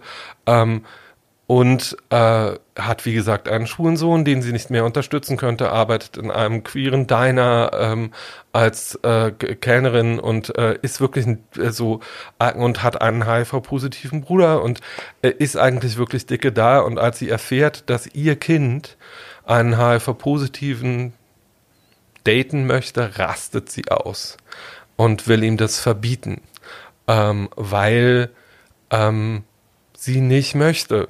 Ähm, und das sind die Ängste, mit denen diese Generation äh, nach den ersten 15 Jahren der Pandemie aufgewachsen war, dass ihr Kind stirbt. Weil das sind die Bilder, die sie im Kopf hat und äh, das sind selbst Bilder, die das wird wahrscheinlich Tatjana gerade gemeint haben, die selbst Leute im Kopf haben und hatten, die da mittendrin waren. Ähm, und wie dieser Prozess, nämlich, dass die nicht nur diese beiden Männer äh, diese Beziehung miteinander aus, äh, aushandeln, wie man denn Sex hat, wie man denn miteinander lebt. Michael hat damit, dass Ben HIV-positiv ist, überhaupt kein Problem. Das Problem haben die anderen. Und das wird sehr schön erzählt. Ähm, ähm, Ben bleibt dann auch für weitere ähm, ähm vier Staffeln ähm, die ähm, HIV-positive Figur im Jetzt. Es wird aber alles an dieser Figur erzählt, was man zum Thema HIV erzählen kann. Die Angst davor, andere anzustecken. Äh, dass er Angst davor hat, krank zu sein und dann irgendwann anfängt, sich Testosteron zu spritzen, weil er immer größer und größer und größer werden will, weil er einen gesünderen Körper haben will. Ähm, was in der dritten Staffel passiert, ist, dass eine Figur ähm, eingeführt wird, die auch HIV-positiv ist, äh, die aber sozusagen die Zukunft des Umgangs mit HIV und AIDS repräsentiert. Ähm, und das ist äh, James oder Hunter, ähm, den ähm, Michael und Ben mehr oder weniger adoptieren. Der arbeitet eigentlich als Stricher. Es stellt sich aber ähm, im Laufe ähm, der Handlung der Serie heraus, dass er eigentlich heterosexuell ist. Der ist HIV-positiv. An dem werden ähm, Ängste über das, der ist aber erst 17 und ähm, da wird dann erzählt, was passiert, wenn sich äh, irgendwie junge HIV-Positive gegenüber anderen Menschen als HIV-positiv outen. Insgesamt ist Queer as Folk in der Darstellung von HIV. Die Serie ist von 2000 und lief bis 2005 im amerikanischen Fernsehen. Die kompletteste Darstellung dessen, was es bedeutet, HIV-positiv zu sein, die ich kenne. Ähm, und wer all diese Themen auch hoch, auf hochamüsante und sehr soapige Art, äh, aber dabei überhaupt nicht dumm, sondern ähm, immer noch sehr gut informiert, intelligent, aber auf eine sehr unterhaltsame Art serviert kriegen will, ist generell mit diesen fünf Staffeln Queer as Folk sehr, sehr gut bedient. Man kriegt in dieser Serie auch alle anderen Formen von äh, schwulem Leben. Und ich sage ganz bewusst schwulem Leben, weil es ist kein queeres Leben, was da gezeigt wird. Heute würde man der Serie vorwerfen, dass es keine, dass es nur weiße Charaktere sind, die da gezeigt wird, dass es keine Transcharaktere gibt ähm, und so weiter und so fort. Aber ähm, wenn man wissen will, wie HIV unter schwulen Männern funktioniert ähm, und sich dabei halt nicht die volle Dröhnung geben will, ist man mit Queer as Folk immer noch hervorragend bedient. Nicht nur das, mein Gott, ich war so glücklich, als es die Serie gab. Das erste Mal richtig. Ja, das bin ich. Ja, so ist das, wenn wir ausgehen. Ja, genau so ist das. Genau so ist das. Ich, das war ja ein Jubelschrei nach dem anderen. Und ähm, also man darf natürlich nicht vergessen, es ist das erste Mal, dass schwuler Sex im amerikanischen Fernsehen so gezeigt wurde, wie er eigentlich stattfindet. Auch die englische Originalversion, also das waren große Erweckungserlebnisse, dass man das sehen konnte. Das war Lichtjahre weiter als das, was in den 80ern gezeigt wurde. Und mir fällt übrigens gerade ein, dass ich ähm, äh, in den Jahren habe ich einen äh, kennengelernt und mich ein bisschen verliebt und dann hat er gesagt, dass er HIV ist und dann habe ich den wirklich sofort fallen lassen. Also wirklich, ich hatte so eine Angst und habe das nicht aussprechen können. Möchtest du dich an dieser Stelle dafür entschuldigen? Naja, was soll ich, dafür kannst du dich nicht entschuldigen. Das ist äh, Schuld, die du mitträgst. Ne? Also was man, äh, wie man äh, über Leichen gegangen sozusagen, um sich selber den Arsch zu retten. Und das ist richtig krass. Also dann, an den denke ich öfter. Aber ich habe auch andere Leichen im Keller sozusagen. Das ist nicht nur äh, das, aber ach, was das mit einem gemacht hat, dieses scheiß AIDS, also wirklich. Und dann hatte ich mal einen Kellnerjob, da war ich 18 und die Köchin beim Kartoffeln schälen stürzt, äh, schubst die mich weg und sagt, AIDS mich nicht an. Oh Gott. Das weiß ich auch plötzlich wieder. Aids mich nicht an.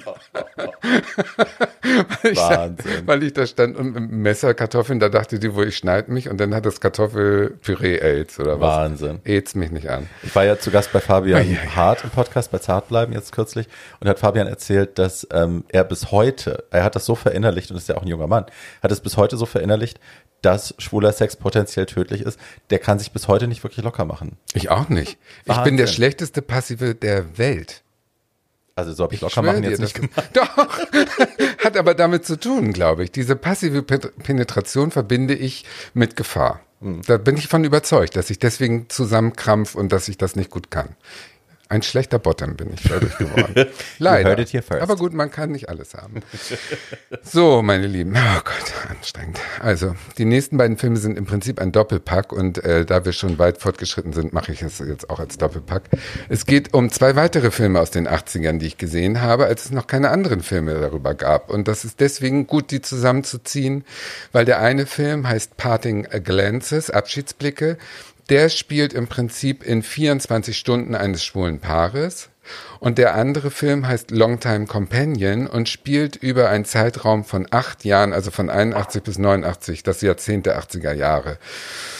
Und äh, der eine ist also sozusagen der Blick auf den Moment und der andere ist der Blick auf das Jahrzehnt. Und das beides ist natürlich super, wenn man die hintereinander wegguckt. Ähm, Parting Glances ist von 1984, da haben sie wenigstens angefangen zu drehen und 86 wurde er im Kino das erste Mal äh, gezeigt.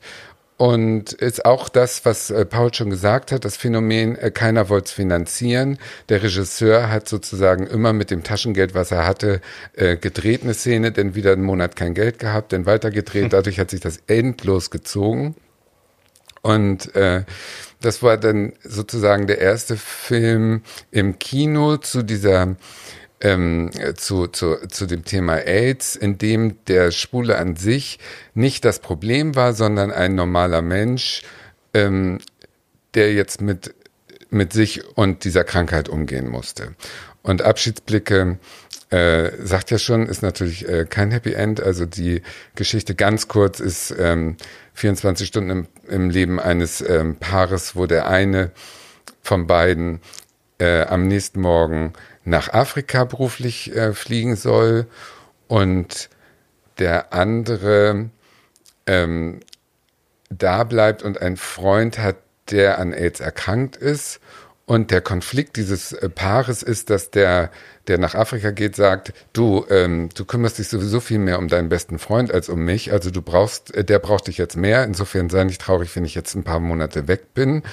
Und äh, der, der, der Freund, der, den, der diesen Nick als, also den äh, AIDS-erkrankten Freund hat, der sagt, äh, ich brauche dich genauso wie äh, an meiner Seite, um das mit Nick durchzustehen, sozusagen. Der Nick wird gespielt von Steve Buscini, ich weiß nicht, wie er ausgesprochen hat, Buscini, der danach eine super Karriere gemacht hat. Das war sein erster Filmauftritt.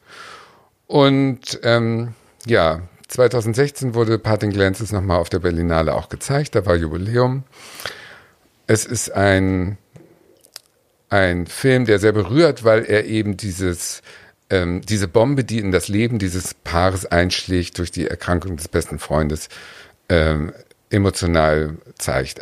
Auch wieder heutzutage würde man sagen, es ist eine Geschichte einer weißen Oberschicht, äh, spielt kein farbiger Schauspieler mit.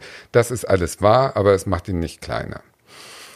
Aber besser und für mich der traurigste HIV-Film, AIDS-Film, den ich kenne von allen, ist äh, Longtime Companions, also äh, wie soll man den übersetzen? Longtime Companions, also das war so als das. Der heißt auf Deutsch Freundschaft fürs Leben. Freundschaft fürs Leben, aber Longtime Companion kommt daher, dass in den Todesanzeigen ähm, wurde nicht damals in den 80ern geschrieben, diese beiden waren ein Paar und er betrauert seinen Mann, sondern es wurde immer betrauert der Longtime Companion, daher kommt der Titel. Das war der erste Film über AIDS, der in Amerika ein Major Release hatte, also der in wirklich allen Kinos äh, gleichzeitig gestartet wurde, 1989. Und Alle Kinos hieß damals so 40. Weiß ich nicht. Major Release heißt höchstwahrscheinlich mehr als 40, würde ich sagen. Aber gut.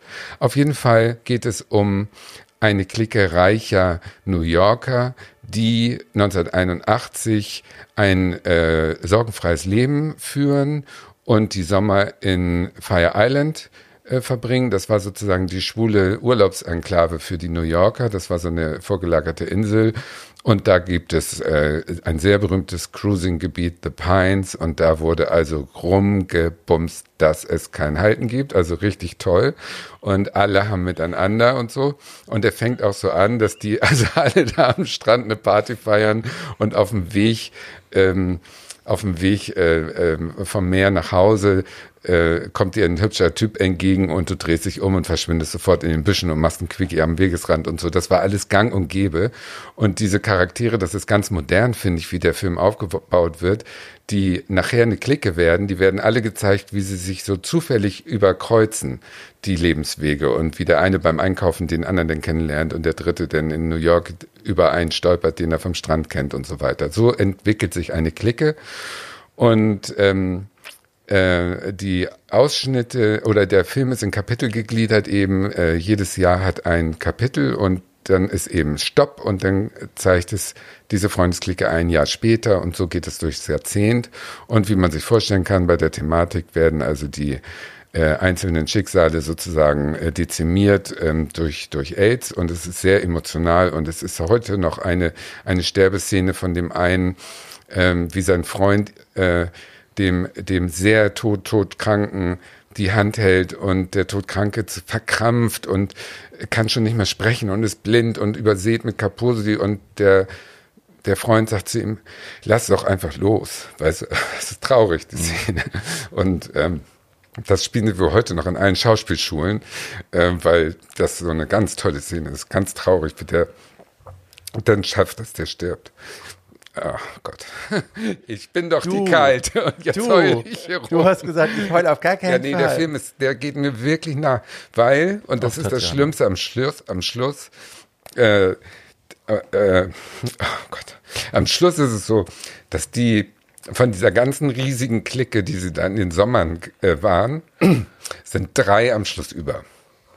Und die stehen am Strand von Fire Island und gucken in die Wellen und sagen, oh Gott, ja, was wäre jetzt, wie schön wäre es doch, wenn wir doch alle hier wie vor zehn Jahren nochmal feiern könnten.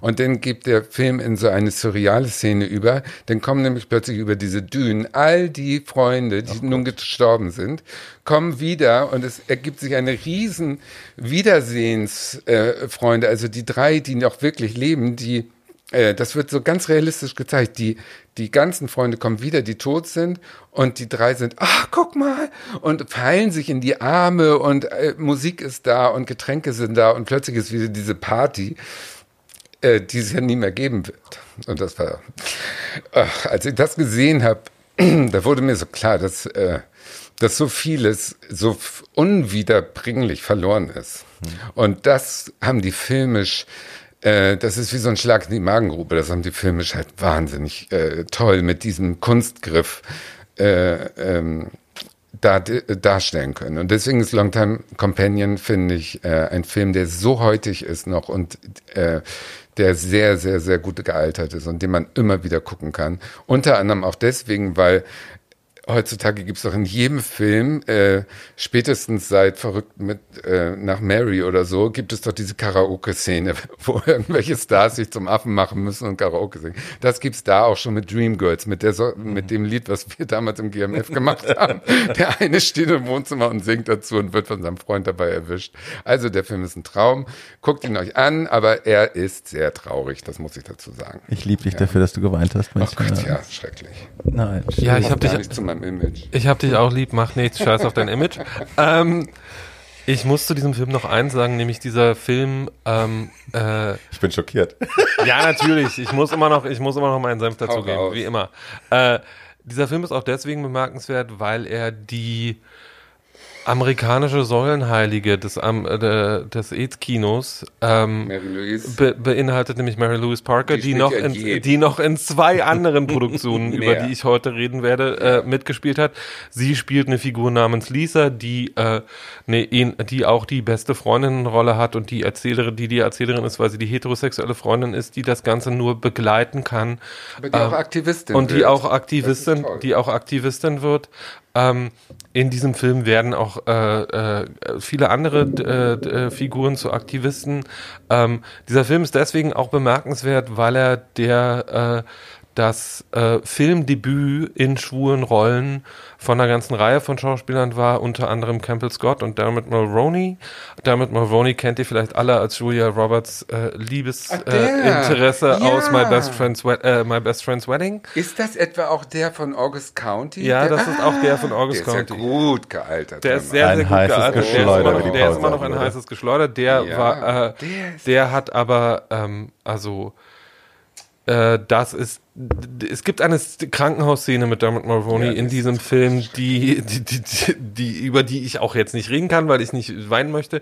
Ähm, und äh, aber dass Mulroney in diesem Film sein Filmdebüt gegeben hat, äh, und äh, es gab reihenweise Agenten, die ihm natürlich äh, davon schreiend abgeraten haben. Es wurde auch allen, die in diesem Film mhm. mitgespielt haben, gesagt, das ist das Ende eurer Karriere. Mhm. Ihr könnt danach nur höchstens noch irgendwo Theater spielen, aber das war's.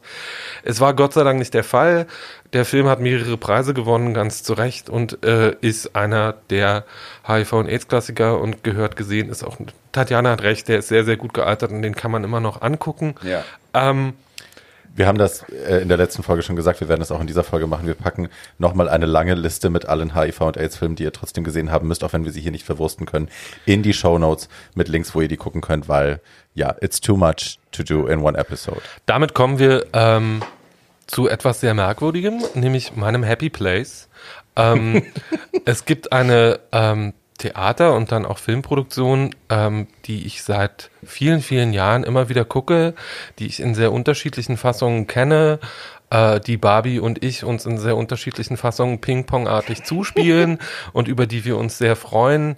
Ähm, es ist ein sechseinhalb Stunden langes Theaterstück in zwei Teilen und heißt äh, Angels in America oder auf gut Deutsch Engel in Amerika.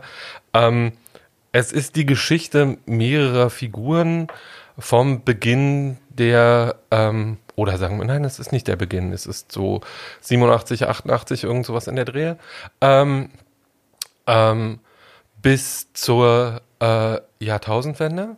Ähm, und ähm, spielt eigentlich in bis auf äh, einen Vorspann, also bis auf eine Vorblende am, en am Ende der ganzen Geschichte ähm, innerhalb weniger Wochen in New York. Ähm, und ähm, die Hauptfiguren sind ein schwules Paar. Der eine von denen heißt Pryor Walter, der andere heißt Louis Ironson. Pryor und Louis. Dann gibt es äh, den einen der bösesten amerikanischen Politiker überhaupt, Roy Cohn. Es gibt einen Republik jungen republikanischen Mormonen, Joe Pitt und seine Frau Harper. Ähm, und es gibt die Mutter von äh, Joe Pitt, die heißt Hannah. Ähm, und es gibt einen, meinen Lieblingscharakter in diesem ganzen Ding. Unser aller. Äh, der heißt Belize und ist eine schwarz, ein schwarzer Krankenpfleger. Und es gibt einen oder mehrere Engel, äh, die in diesem Ding vorkommen, wie der Name schon sagt. Äh, Angels in America ist mein Star Wars, ist mein Herr, ja, der, Herr der Ringe, ja. äh, es ist mein großes, schwules Fantasy-Spektakel obwohl es eigentlich keine, Fan keine Fantasy äh, ist, sondern eine große Metapher auf den Umgang von äh, der amerikanischen Gesellschaft mit der äh, AIDS-Krise. Äh, es ist ein unfassbares intellektuelles Meisterwerk. Es kommt alles darin vor, äh, über Religion bis Politik. Es wird sehr, sehr, sehr, sehr viel geredet. Es gibt in jeder Fassung davon einen unfassbar schönen nackten Mann zu sehen. Äh, es wird über schwulen Sex geredet. Äh, es wird über Drag geredet, weil äh, Pryor ist auch oder war mal eine Drag Queen und es gibt auch eine wunderbare Szene in Drag mit ihm. All diese Figuren begegnen sich innerhalb äh, weniger Wochen. Das Ganze beginnt äh, auf der Beerdigung von Louis Großtante äh, und äh, nach dieser Beerdigung gesteht Pryor Lewis, dass er HIV-positiv ist und getestet worden ist und dass er wohl AIDS hat, weil ähm, er hat auch schon Kaposi-Symptome. Äh, äh, ähm, und ähm, dieses Stück hatte 1991 eine erste Premiere und lief ab, äh, ab 1992 am Broadway. Ähm, war das wird heute von vielen ähm, äh, Theaterwissenschaftlern als der Wendepunkt in der amerikanischen Bühnengeschichte ähm, äh, bezeichnet und ist es auch meiner Meinung nach, weil es etwas, weil der Autor Tony Kushner auch offen schwul äh, und äh, inzwischen ein vielbeschäftigter Film, äh, Filmautor, der auch so wunderbare Sachen gemacht hat, wie das Drehbuch zu Munich geschrieben hat. Ähm, aber Tonys Kushners großes Meisterwerk und seine große Hinterlassenschaft ist Angels in America. Ähm, Pryor bekommt dann AIDS, äh, Louis verlässt ihn, Pryor begegnet äh, Joe Pitt, der eine Klemmschwester ist und im Schrank sitzt und außerdem den Roy Cohn, der ein Anwalt ist und äh, dazu dafür, unter anderem dazu beigetragen hat, dass äh, das berühmte Kommunistenpaar Rosenzweig äh, hingerichtet worden ist. Ähm, Roy Cohn. Worauf er sehr stolz ist. Worauf er sehr stolz ist. Also er ist ein zutiefst böser, Was? wenn auch hochamüsanter Mensch. Ähm, und ähm, Joe, äh, Harpers Frau Joe ist abhängig von Valium, was dazu führt, dass ähm, Pryor, während er im Krankheitsdelirium liegt und Harper, während sie auf Droge ist, sich gegenseitig in ihren Träumen begegnen. Das ist einer der Kunstgriffe, die Kushner dazu benutzt, um diese Figuren miteinander zu verknüpfen. Ähm, das Stück ist unfassbar komplex. Deswegen kann man diese Geschichte auch nicht wirklich erzählen. Sie ist, dich gerade, sie ist halt, so sie ist halt sechseinhalb, sie ist halt sechseinhalb Stunden lang, hat den Untertitel ähm, ähm, ähm, a, a, National Fantasia on Gay, äh, nein, nein, a Gay Fantasia on National Themes. Diese äh, nationalen Themen, die äh, Kushner in diesem Stück bearbeitet, sind äh, der amerikanische Umgang mit Außenseitern, der amerikanische Umgang mit Rasse, der amerikanischen Umgang, äh, der amerikanische Umgang mit Kranken äh, und mit allem, was anders ist, sozusagen. Ähm, und das alles auf Basis von Religion. Diese ähm, und das, was es, was er erzählt, ist vielleicht ein Märchen, aber eigentlich ist es eine große, fantastische Parabel. Ähm, es, also es werden Engel gevögelt, die mehrere Vaginen haben. Ähm, es wird erklärt, wie die Schöpfungsgeschichte abgelaufen ist. Es wird erklärt, warum Gott abgehauen ist und auch genau gesagt, wann das war. ähm, ähm, alle diese Figuren, ähm, es gibt Schlägereien, es gibt sehr viel Sex, es gibt sehr viele wirklich gute Witze, ähm, es gibt unfassbare, äh, grandiose Monologe und Dialoge. Ähm, das Ganze ist eine intellektuelle Meisterleistung und äh, verschafft mir regelmäßig, wenn ich es sehe. Und ich gucke diesen, diese sechs Stunden regelmäßig jedes Jahr zu Silvester. Das ist eine meiner Traditionen. Ähm, Unser eins guckt Tratsch im Treppenhaus. Ja, äh, ich, ich, gucke, ich gucke das, weil ähm, ähm, ich kenne nichts, was ich auf derartig ähm, schlaue, amüsante und äh, fantastische Art und Weise äh, mit schwulem Leben und zum Beispiel HIV auseinandersetzt, aber es geht nicht nur darum. Äh, das, der Trick an diesem Figurenpanorama, also es gibt mehr als 25 handelnde Charaktere, die werden üblicherweise von acht Schauspielern und Schauspielerinnen gespielt. Ähm, und jeder von denen spielt mehrere Rollen. Ähm, Angels in America ist eine Theaterlegende. Die erste Inszenierung in Deutschland gab es schon drei Jahre nach der Broadway-Inszenierung am Deutschen Theater. Ähm, und ähm, äh, sie, der, der, Stoff läuft auch nach wie vor regelmäßig auf deutschen Bühnen, gerade in Magdeburg und in Basel. Ähm, und äh, wer die Theaterfassung sehen möchte, dem kann ich gerade empfehlen. Es gab vor zwei Jahren eine Neuinszenierung äh, am West End in London, äh, in der Andrew Garfield Pryor gespielt hat. Äh, Russ, der wunderbare Russell Tovey ähm, äh, hat Joe Pitt gespielt. Ähm, und Nathan Lane hat einen fantastischen Roy Cohn auf die Bühne gestellt. Diese Inszenierung, die sieben Stunden lang ist und zwei Teile hat, ist jetzt auf der Website des National vollständig zu sehen. Oh, Man kann sie da leihen. Ähm, und ähm, aber die Fassung, in der die meisten Leute, die Angels in America äh, äh, kennen und gesehen haben, sie gesehen haben werden, äh, ist die HBO-Fassung von 2003. Da muss ich kurz, ja. ganz kurz, ich muss einmal dich ganz doll loben, weil du hast wirklich geschafft, ein unerzählbares Stück zusammenzufassen. Trotzdem im, im Hören könnte ich mir vorstellen, dass es ein bisschen abtönt, weil es ist so kompliziert und es ist so intellektuell und es ist, ist so. Es ja, eben, genau das wollte ich sagen. Also ich hatte das Glück, das auch zweimal live zu sehen im Theater und es ist es nicht. Es ist wirklich, geht hin und guckt es, wenn ihr die Chance habt, es auf der Bühne zu, geht, zu sehen.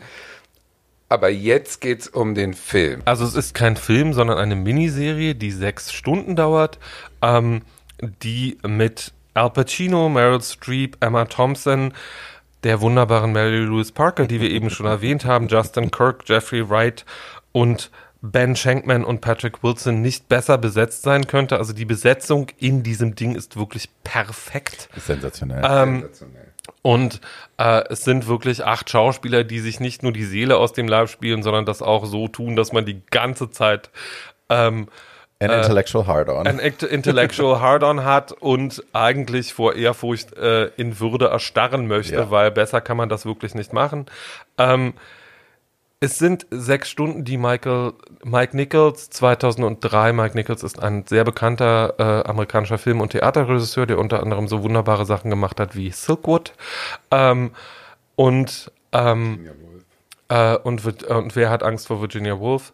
Ähm, und der hat für HBO 2003 diese äh, Angels in America verfilmt. Es war die damals teuerste Fernsehproduktion der Welt. Das hat 100 Millionen Dollar gekostet. Wer das sieht, wer das sieht, weiß auch warum, weil man sieht dieses Geld. Aber nicht verschwendet an CGI und Special Überhaupt Effects, also nicht. Rotz, sondern Überhaupt Inhalt. nicht, sondern, Talent. Ähm, sondern es ist ein Inhalt, Talent und es hat halt, weil es sechs Stunden sind äh, und sie das vorher natürlich lange geprobt haben und sehr äh, sauber inszeniert haben, viele, viele Monate gedauert, das zu drehen. Äh, Und auch Maske. Ich muss kurz reingrätschen. Ja. Es gibt äh, sowohl Emma Thompson als auch Meryl Streep spielen mehrere Rollen in diesem Ding und oft erkennt man sie halt gar nicht. Also ich glaube, es ist Emma Thompson als der Rabbi. nee, Die- es ist Meryl Streep. Es ist als- Meryl als Rabbi. Erkennt Du erkennst sie nicht. Das Ja, ist Meryl- wie bei also- Snowpiercer. Du sitzt davor, du weißt, wer es ist und du guckst und guckst und denkst dir, I don't see it.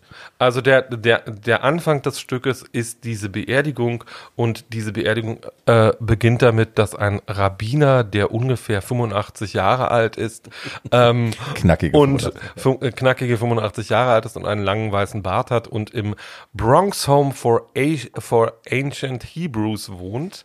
ähm, ähm, ähm, äh, einen langen Monolog, äh, also so lang ist der gar nicht, aber ich glaube erst zehn Minuten oder irgendwie sowas, ähm, über jüdische Einwanderer in die USA hält. Dieser Rabbiner wird von Meryl Streep gespielt und wenn man das nicht weiß, äh, dann sieht man das nicht. Ähm, und ähm, also die Besetzung ist fantastisch, der Soundtrack ist, ich habe das in, äh, diesem Podcast schon öfter gesagt, vom, vom unfassbar tollen Thomas Newman, mein Lieblingsfilmkomponist.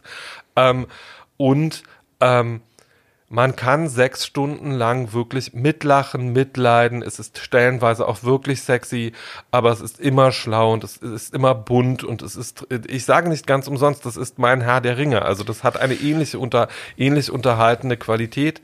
Ähm, man lernt viel über amerikanische Geschichte, kann das aber auch sehen, ohne dass man irgendwas über amerikanische Geschichte weiß und sich einfach an diesen Figuren freuen. Ähm, was Jeffrey Wright da als Belize abliefert, er ist der einzige Ja. äh, von der Original Broadway-Besetzung, der es in die Serie geschafft hat. Nicht, weil ähm, äh, irgendwie die anderen nicht gewollt hätten, sondern weil die anderen einfach eine gewisse äh, alt, wenn du Meryl Streep besetzen kannst, besetzt du Meryl Streep und wenn Hi. du El Pacino besetzen kannst, besetzt du El Pacino. Ähm. Jeffrey Wright war 2003, als das gedreht worden ist, äh, auch schon ein veritabler Filmstar, äh, gibt aber seinem Belize was mit, was ich so nie wieder gesehen habe. Das ist nämlich einfach eine stolze schwarze Königin, Ja. ähm, die äh, schlau ist und berührend und unglaublich witzig. Äh, Würde und man es heute besetzen, Ryan Murphy würde das machen, Billy Porter würde die Rolle spielen. Billy, so, äh, das, it's very that. Äh, das, das Tolle ist, Billy Porter hat diese Rolle auch schon know. gespielt äh, in einer Inszenierung in San Francisco. Ähm, Angels in America ist in ganz vielen Neuinszenierungen auch in der englischsprachigen Welt. Es haben alle, weil diese Texte so unfassbar gut sind und weil diese Rollen so unfassbar wunderbar sind. Äh, Daniel Craig hat das schon gespielt. Ähm, es gab vor ähm, ich glaube, fünf Jahren äh, eine neue Inszenierung in Chicago, äh, wo der halbe Ryan Murphy Cast das alles gespielt hat. Also Angels in America ist, ist das Stück, wenn das irgendjemand als Schauspieler angeboten kriegt, das er dringend You annimmt. fucking do it. Ähm, die äh, Basler Inszenierung macht was ganz komisches. Belize ist nämlich weiß. Ich weiß überhaupt nicht, wie das geht. Ähm, ich habe die Inszenierung auch nicht gesehen.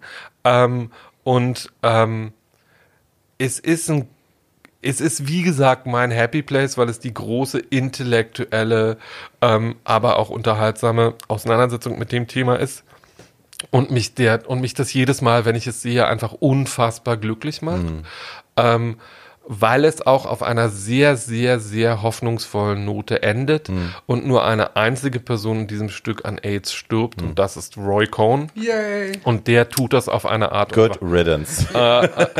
ja, oder, äh, oder wie er, ähm, ähm, wie er in dem Stück auch genannt wurde, er ist halt der Polarstern des menschlichen, Bö der menschlichen Bosheit. Ähm, und ähm, wer Angels in America nicht kennt, ich beneide euch, weil ihr habt was ganz Wunderbares und Großartiges vor euch. Und It's eight o'clock. Das lassen wir jetzt einfach drin. Wir Das schneiden es nicht raus. Das ist täglich um 8 Uhr. At 8 o'clock ist mein 8 o'clock Alarm, wenn ich meine Tablette nehmen muss. Just so you know. Hi. so, äh, dann nimmt Barbie jetzt mal ihre Tablette, weil wir Ja, die steht drüben, die mach ich später. Ähm, das kann sie auch machen. Ähm, so, ähm, und Ein, eine Riesenempfehlung. eine riesen, also eine Riesenempfehlung. Äh, Ich will kurz noch was dazu sagen. Ich Ja. habe tatsächlich, also mein, ich- es ist schwierig. Damals war ich noch negativ. Äh, oder ja, doch, damals war ich noch negativ. Ähm, es ist schwierig, Eltern, die das auch nicht verstehen, die in dieser Welt nicht leben, nahezubringen, wie auch die Angst um deine Freunde und die Angst in dieser, in dieser Zeit gelebt zu haben, wie sich das anfühlt als schwuler Junge oder als queeres Kind oder queerer junger Mensch. Ähm, und das war mir möglich, meiner Mutter das damals zu vermitteln, als wir zusammen diese HBO-Produktion gesehen haben. Weil die hatte vorher kein Bild davon, auch wie, wie man sich in diesem Geflecht bewegt und, und welche Ängste man noch hat und welche Diskussionen in diesen Beziehungen geführt werden und so. Ähm, und wir haben Angels in America zusammen geschaut und wir haben zusammen viel geweint und wir haben danach ein Gespräch geführt, das, ähm, wo ich das Gefühl hatte, sie hat zum ersten Mal eine Idee auch von mir in dieser Welt. Und es ist nicht mehr nur Philadelphia oder irgendein anderer Rotz, sondern es war so ein, auch die Empathie und die, die Sisterhood untereinander, was Belize ja auch transportiert. Dieses, wir passen aufeinander auf und ähm, wir sind alle sehr verletzt, aber da ist trotzdem ganz viel Stärke und Liebe und so. Ähm, das hat das transportiert und das, also ja, wenn ihr irgendwas mit euren Eltern gucken müsst, guckt nicht Philadelphia, guckt bitte Angels in America. Genau, ist ja heute im Zeitalter des Bingens vielleicht auch die bessere Wahl, weil man hat sechs Stunden statt Hey. anderthalb. Ähm, und äh, zusätzlich für Fans, äh, äh, weil wir ja äh, in Barbies Schlafzimmer sitzen, äh, es sind auch Was kommt jetzt? Es sind, es sind auch, nein, es sind auch Drag-Legenden in dieser Produktion dabei. Also Lip Syncer ist dabei ähm, und eine ganze Reihe von wirklich äh, großen New Yorker Drag-Legenden sind mit in dieser Produktion. Und nur weil Barbie gerade wieder das Wort Weinen gesagt hat, man kann auch bei keiner anderen AIDS-Produktion, jedenfalls kenne ich keine, so sehr lachen wie bei Angels in America, ist, weil es ist stellenweise wirklich von Slapstick bis zu äh, bis zu unglaublichem sprachlichen Humor ist alles dabei und man kann sich wirklich wegwerfen. Allein die zugedruckte Mary Louise Parker, die irgendwie in ihrem Valium-Träumen dann äh, der anderen begegnet, der Transe begegnet und man, ne, die sind beide so, I don't know, what's, going on? Warum bist du hier? Ich habe keine Ahnung. Ach so, naja, gut. Genau, what are Haben you wir mal doing? eine schöne Zeit hier. What are you doing in my dream? I'm not in your dream, you're in my hallucination. You Ja. can tell it's very smart. Also wie gesagt, auf, auf, auf Bühne hat es mich mehr überwältigt im Sinne von das Bühnenbild. Ich glaube, ich habe es im Schauspielhaus Hamburg und am Broadway gesehen, aber in Hamburg hing von der Decke ein Riesenkreuz und der Engel kam aus der Decke mit Flügeln, die so groß waren wie die ganze Bühne und so. Also es war so eine Überwältigung visuell. Äh, deswegen ist Theater was, was, was man sich gönnen sollte, wenn man kann. Ne, das hast du nicht vor dem Bildschirm der Miniserie, aber die Miniserie macht es wieder äh, nahbarer, weil das Theaterstück ist schon richtig heavy. Die Leute haben halt auch Angst Sinne. vorm Theater, ne? Ja, also, man hat auch ein bisschen, man, man, man muss so zuhören im Theater und es geht ja einfach zack, zack, zack. Und es ist so komplex, wie Paul schon gesagt hat. Und da ist doch die Miniserie, finde ich, zugänglicher für jemanden, der das erstmal gucken will und Na, so noch portionierbarer. nicht. Ja, portionierbarer, nahbarer, äh, ein bisschen unterhaltsamer. Vielleicht das Theaterstück ist schon ein richtig großer Brocken. Mhm. Aber wenn man sich da gerne reinfallen lassen will, ist es das perfekte Stück. Perfekt. ja, und wer das tun will, kann das, wie gesagt, mit der Inszenierung von National, äh, aus dem National von, der, die auch am Broadway lief und viele, viele Preise gewonnen hat. Äh, und es ist, äh, und wie gesagt, Andrew Garfield Spider-Man als, als Prior Walter. Wann hat man das schon mal? Genau. Oh Mensch, jetzt haben wir euch wirklich viel Material mitgegeben. fertig. Oh. Ähm. Also, wir haben noch, wir haben noch einen. Ähm, ich habe noch einen. Ähm, und äh, d- auch der ist wieder in einer Hauptrolle mit Mary Louise Parker besetzt. ähm, und ist ein Film, der mir wichtig war in dieser Folge, weil er ein, äh, weil er ein Film über eine HIV-positive Frau ist. Ähm, Frauen kommen in äh, der Pandemiegeschichte viel zu selten vor, weil der Großteil der Infizierten wirklich äh, Männer sind, die Sex mit Männern haben. Im Moment ist es so, dass 80 Prozent äh, der Neuinfektionen immer noch Männer sind. In Deutschland 20 Prozent sind aber Frauen. Ähm, dieser Prozentsatz ist so hoch wie niemals zuvor, was damit zu tun hat, dass Prävention äh, nach wie vor und an vielen Stellen auf schwule Männer zugeschnitten ist und die sehr gut erreicht. Das ist bei der heterosexuellen Gesamtbevölkerung oft nicht der Fall. Ähm, äh, und dieser Film ist von 1995 äh, und ich habe ihn vor zwei Tagen nochmal gesehen und hatte ihn seit zehn Tagen, äh, zehn Jahren nicht gesehen und konnte gar nicht fassen, wie gut der gealtert ist. Ähm, der hat auf Deutsch den etwas merkwürdigen Titel Kaffee, Milch und Zucker, was sich, glaube ich, auf die Hauptfiguren bezieht. Heißt auf Englisch sehr viel schöner äh, Boys, Boys on on the the Side. Ähm, und ist äh, in den Hauptrollen mit drei wunderbaren Darstellerinnen besetzt, nämlich Whoopi Goldberg, Mary Louise Parker und Drew Barrymore. Äh, fängt als Roadmovie an. Äh, äh, äh, Whoopi Goldberg spielt eine relativ erfolglose äh, und weil immer sehr wütende lesbische Musikerin, ähm, die äh, New York verlassen will, weil sie da nicht mehr so richtig Erfolg hat äh, und nach LA fahren will. Sie sucht dafür eine Mitgelegenheit, ein, ein Transportmittel, nachdem ihr Auto abgeschleppt worden ist und Damals war das noch möglich, dass man in, äh, es würde heute niemand mehr tun, ich jedenfalls nicht, äh, in äh, Zeitungen Anzeigen aufgegeben hat, um nach Mitfahrgelegenheiten zu suchen. Das würde man heute alles übers Internet erledigen. Äh, jedenfalls, äh, dabei begegnet sie einer irgendwie konservativen, irgendwie merkwürdigen äh, äh, Frau, die von Mary Louise Parker gespielt wird. Ähm, und ähm, die beiden, äh, also die Figur, die Whoopi Goldberg spielt, heißt Jane, die Figur, die Mary Louise Parker spielt, heißt Robin. Die beiden fangen an, äh, nach äh, LA zu fahren, wollen dabei äh, eine Freundin von Whoopi besuchen, die heißt Holly ähm, und wird von Drew Barrymore gespielt. Äh, als sie Holly besuchen, ist Hollys Freund leider gerade komplett auf Droge und sehr wütend äh, und versucht Holly zu vermö äh, und versucht Holly zu vermöbeln, äh, was dazu führt, dass Holly ihm einen Baseballschläger über den Kopf zieht äh, und äh, äh, dann äh, fesseln sie ihn an einen Stuhl. Holly macht noch ein Foto mit ihm äh, ähm, und äh, dann gehen die, fahren die drei wieder ihrer Wege. Äh, Jane hat das erste Mal Respekt vor Robin, weil sie wohl doch nicht so konservativ ist, wie es erscheint.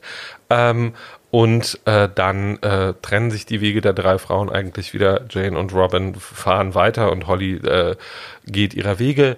Wenige Stunden später stellt sich, äh, nachdem Robin in einem äh, Diner ohnmächtig geworden ist äh, und sie kurz Pause machen müssen, äh, äh, äh, per äh, am nächsten Tag, am nächsten Morgen raus, dass dieser, dass dieser Drogendealer, den dem Holly eine übergezogen hat, aus Versehen gestorben ist. Der ist, äh, als er sich von den Fesseln befreit hatte, vom, unglücklich vom Stuhl gefallen und dabei gestorben. ähm, und ähm, äh, dann sammeln sie Holly wieder ein, sehr amüsant, und äh, ihr Auto bleibt in Santa Fe liegen und da bleiben sie dann auch. Ähm, äh, sie ziehen, äh, die drei Frauen ziehen zusammen in ein Haus. Äh, irgendwann wird allen klar, äh, dass Robin wo, wohl ähm, an AIDS erkrankt ist. Das Ganze spielt 95, war also weit vor Kombitherapien ähm, und ähm, ist eine eine wunder, wunder, wunder, wunderbare Geschichte darüber, über weibliche Freundschaft. Weil Jane verliebt sich natürlich, auch wenn sie sich am Anfang sehr merkwürdig gefunden hat in Robin. Äh, Robin ist aber nach wie vor heterosexuell. Ähm, Holly ist von dem toten Drogendealer schwanger oder glaubt das zumindestens. Ähm, jedenfalls ist sie schwanger ähm, äh, und bekommt äh, und äh, verliebt sich dann unglücklicherweise in einen Polizisten. Ähm, sie bekommt dieses Kind, Robin wird, wird krank, äh, Jane kümmert sich liebevoll um die beiden, es kommt zu einem Streit. Ähm, ich kenne wenig und das Ganze ist, und das hat mich nach zehn Jahren des Nichtsehens äh, dann doch wirklich sehr überrascht, unglaublich heutig, unglaublich aktuell, erzählt eine tolle Geschichte über Frauen, erzählt eine tolle Geschichte, wie sehr unterschiedliche Frauen miteinander klarkommen, was für Werte die haben, ähm, wie man mit Ehrlichkeit, Lebensbeichten umgeht. Ähm, es wird nebenher immer auch erzählt, ähm, wie HIV-Positive die Welt erleben, ähm, wie sie mit ihren Eltern umgehen, ähm, wie sie mit ihren Freunden umgehen, wie sie mit ersten Dates umgehen, äh, äh, wie über Sex diskutiert wird oder nicht, ob man Leute, die HIV-positiv sind, auch äh, vor anderen Leuten outen darf, ohne sie vorher gefragt zu haben oder nicht. All diese Fragen werden in diesem Film diskutiert. Er ist eine große, große Liebesgeschichte zwischen drei Frauen auf sehr unterschiedliche Arten von, äh, in sehr unterschiedlichen Arten von Lieben äh, und ähm, hat den besten weiblichen Soundtrack, den ich kenne. Indigo Girls. Äh, die Indigo Girls, Melissa Etheridge, ähm, äh, Katie Lang, da ist jede Ja. queere Ikone, die in den 90ern Musik gemacht hat, ist auf diesem Soundtrack vertreten. Dazu kann man immer noch richtig gut abrocken. Ja. Zu diesem Film kann man richtig gut abheuern, man kann aber auch richtig weinen, äh, weil sowohl Ruby Goldberg wie Drew Barrymore einfach sehr komische äh, Schauspielerinnen sind, wenn sie das sein wollen. Mary Louise Parker spielt sich die Seele aus dem Leib, im wahrsten Sinne des Wortes. Ähm, und der Film hinterlässt einen mit einer großen Portion Hoffnung und Glück. Ähm, und das ist für eine Produktion, in der es um AIDS geht, schon mal nicht so selbstverständlich. So, Wo finde ich den? äh, den findest du ganz einfach. Den findest du nämlich sowohl auf Netflix wie auch auf Amazon. du kannst ihn auch auf DVD kaufen. Äh, der, der Soundtrack sei wirklich allen empfohlen. Also wer auf Singer-Songwriterinnen ste steht, ist damit wirklich richtig, richtig gut bedient. Ja, der Film, ich habe den damals geschaut, als er rauskam und der hat mich äh, über Jahre begleitet. Ähm, ich habe mich durch den Soundtrack äh, mit Melissa Etheridge beschäftigt, mit den Indigo Girls beschäftigt, Ich habe Power of Two, das ja in diesem Film vorkommt, immer wieder auch gesungen im Duett mit der großartigen Jutta Haßmann. Großer Shoutout hier an Jutta. Ähm, ja, der Soundtrack allein is a journey und Whoopi singt auch. Gold wert. Und äh, ja, aber der Film an sich ist, ja, ist wunder, wunder, wunderbar. Wunderbar. Ich kenne ihn gar nicht und freue mich, ihn zu sehen. Ich glaube, du wirst, ähm, du wirst glücklich sein, ihn gesehen zu Ja. haben. So, ihr Lieben, Ja, ähm, dann habt ihr jetzt jede Menge ähm, Material. Material bekommen und äh, viele Tipps bekommen. Barbie und ich haben nicht geweint, Tatjana hat geweint. Edge. Ähm, Alexis Geltenkolbi würde sich für mich schämen. ja. ähm, so, ähm, wir äh, entschuldigen uns jetzt mal nicht dafür, dass diese Folge so lang geworden ist. Äh, wir hoffen, ihr habt was erfahren und gelernt ähm, und hattet Spaß. Äh, Wir hatten auch Spaß. Wir hatten auch Spaß. Ähm, wir hinterlassen in den Shownotes ähm, alles das, äh, was wir euch mitgeben wollen. Äh, wer uns zu dieser Folge oder zu allen anderen Folgen Nachrichten, Wünsche, äh, Kritiken äh, oder Blumen schicken möchte oder wie Barbie jetzt sagen würde, Nacktbilder, ähm, darf auch das tun. Äh, bitte an äh, too old to die young at gmail.com. Die, das to bitte immer durch die Ziffer 2 ersetzen, dann erreicht ihr uns wirklich. Ähm, wir reden über, wir haben über eine Pandemie gesprochen. Wir befinden uns noch mitten in einer. Passt aufeinander auf, seid lieb zueinander, äh, tragt eure Masken, impft euch, lasst euch impfen, sobald ihr das könnt. Ähm, und ja, Seid solidarisch mit denen, die krank sind. seid solidarisch mit denen, die krank sind. Ähm, und äh, wer Zeit und Muße hat, äh, äh, kann in ein Impfzentrum gehen und da viele gute Dinge tun. Oder wenn ihr keins in eurer Nähe habt, was ja sein kann. Es gibt in jeder mitteldeutschen großen, mitteldeutschen großen Stadt inzwischen eine AIDS-Hilfe, die freuen sich immer über Leute, die mit ihnen arbeiten wollen. Ähm, so, in diesem Sinne, wir haben euch lieb und auf Wiedergehört. Tschüss. Tschüss.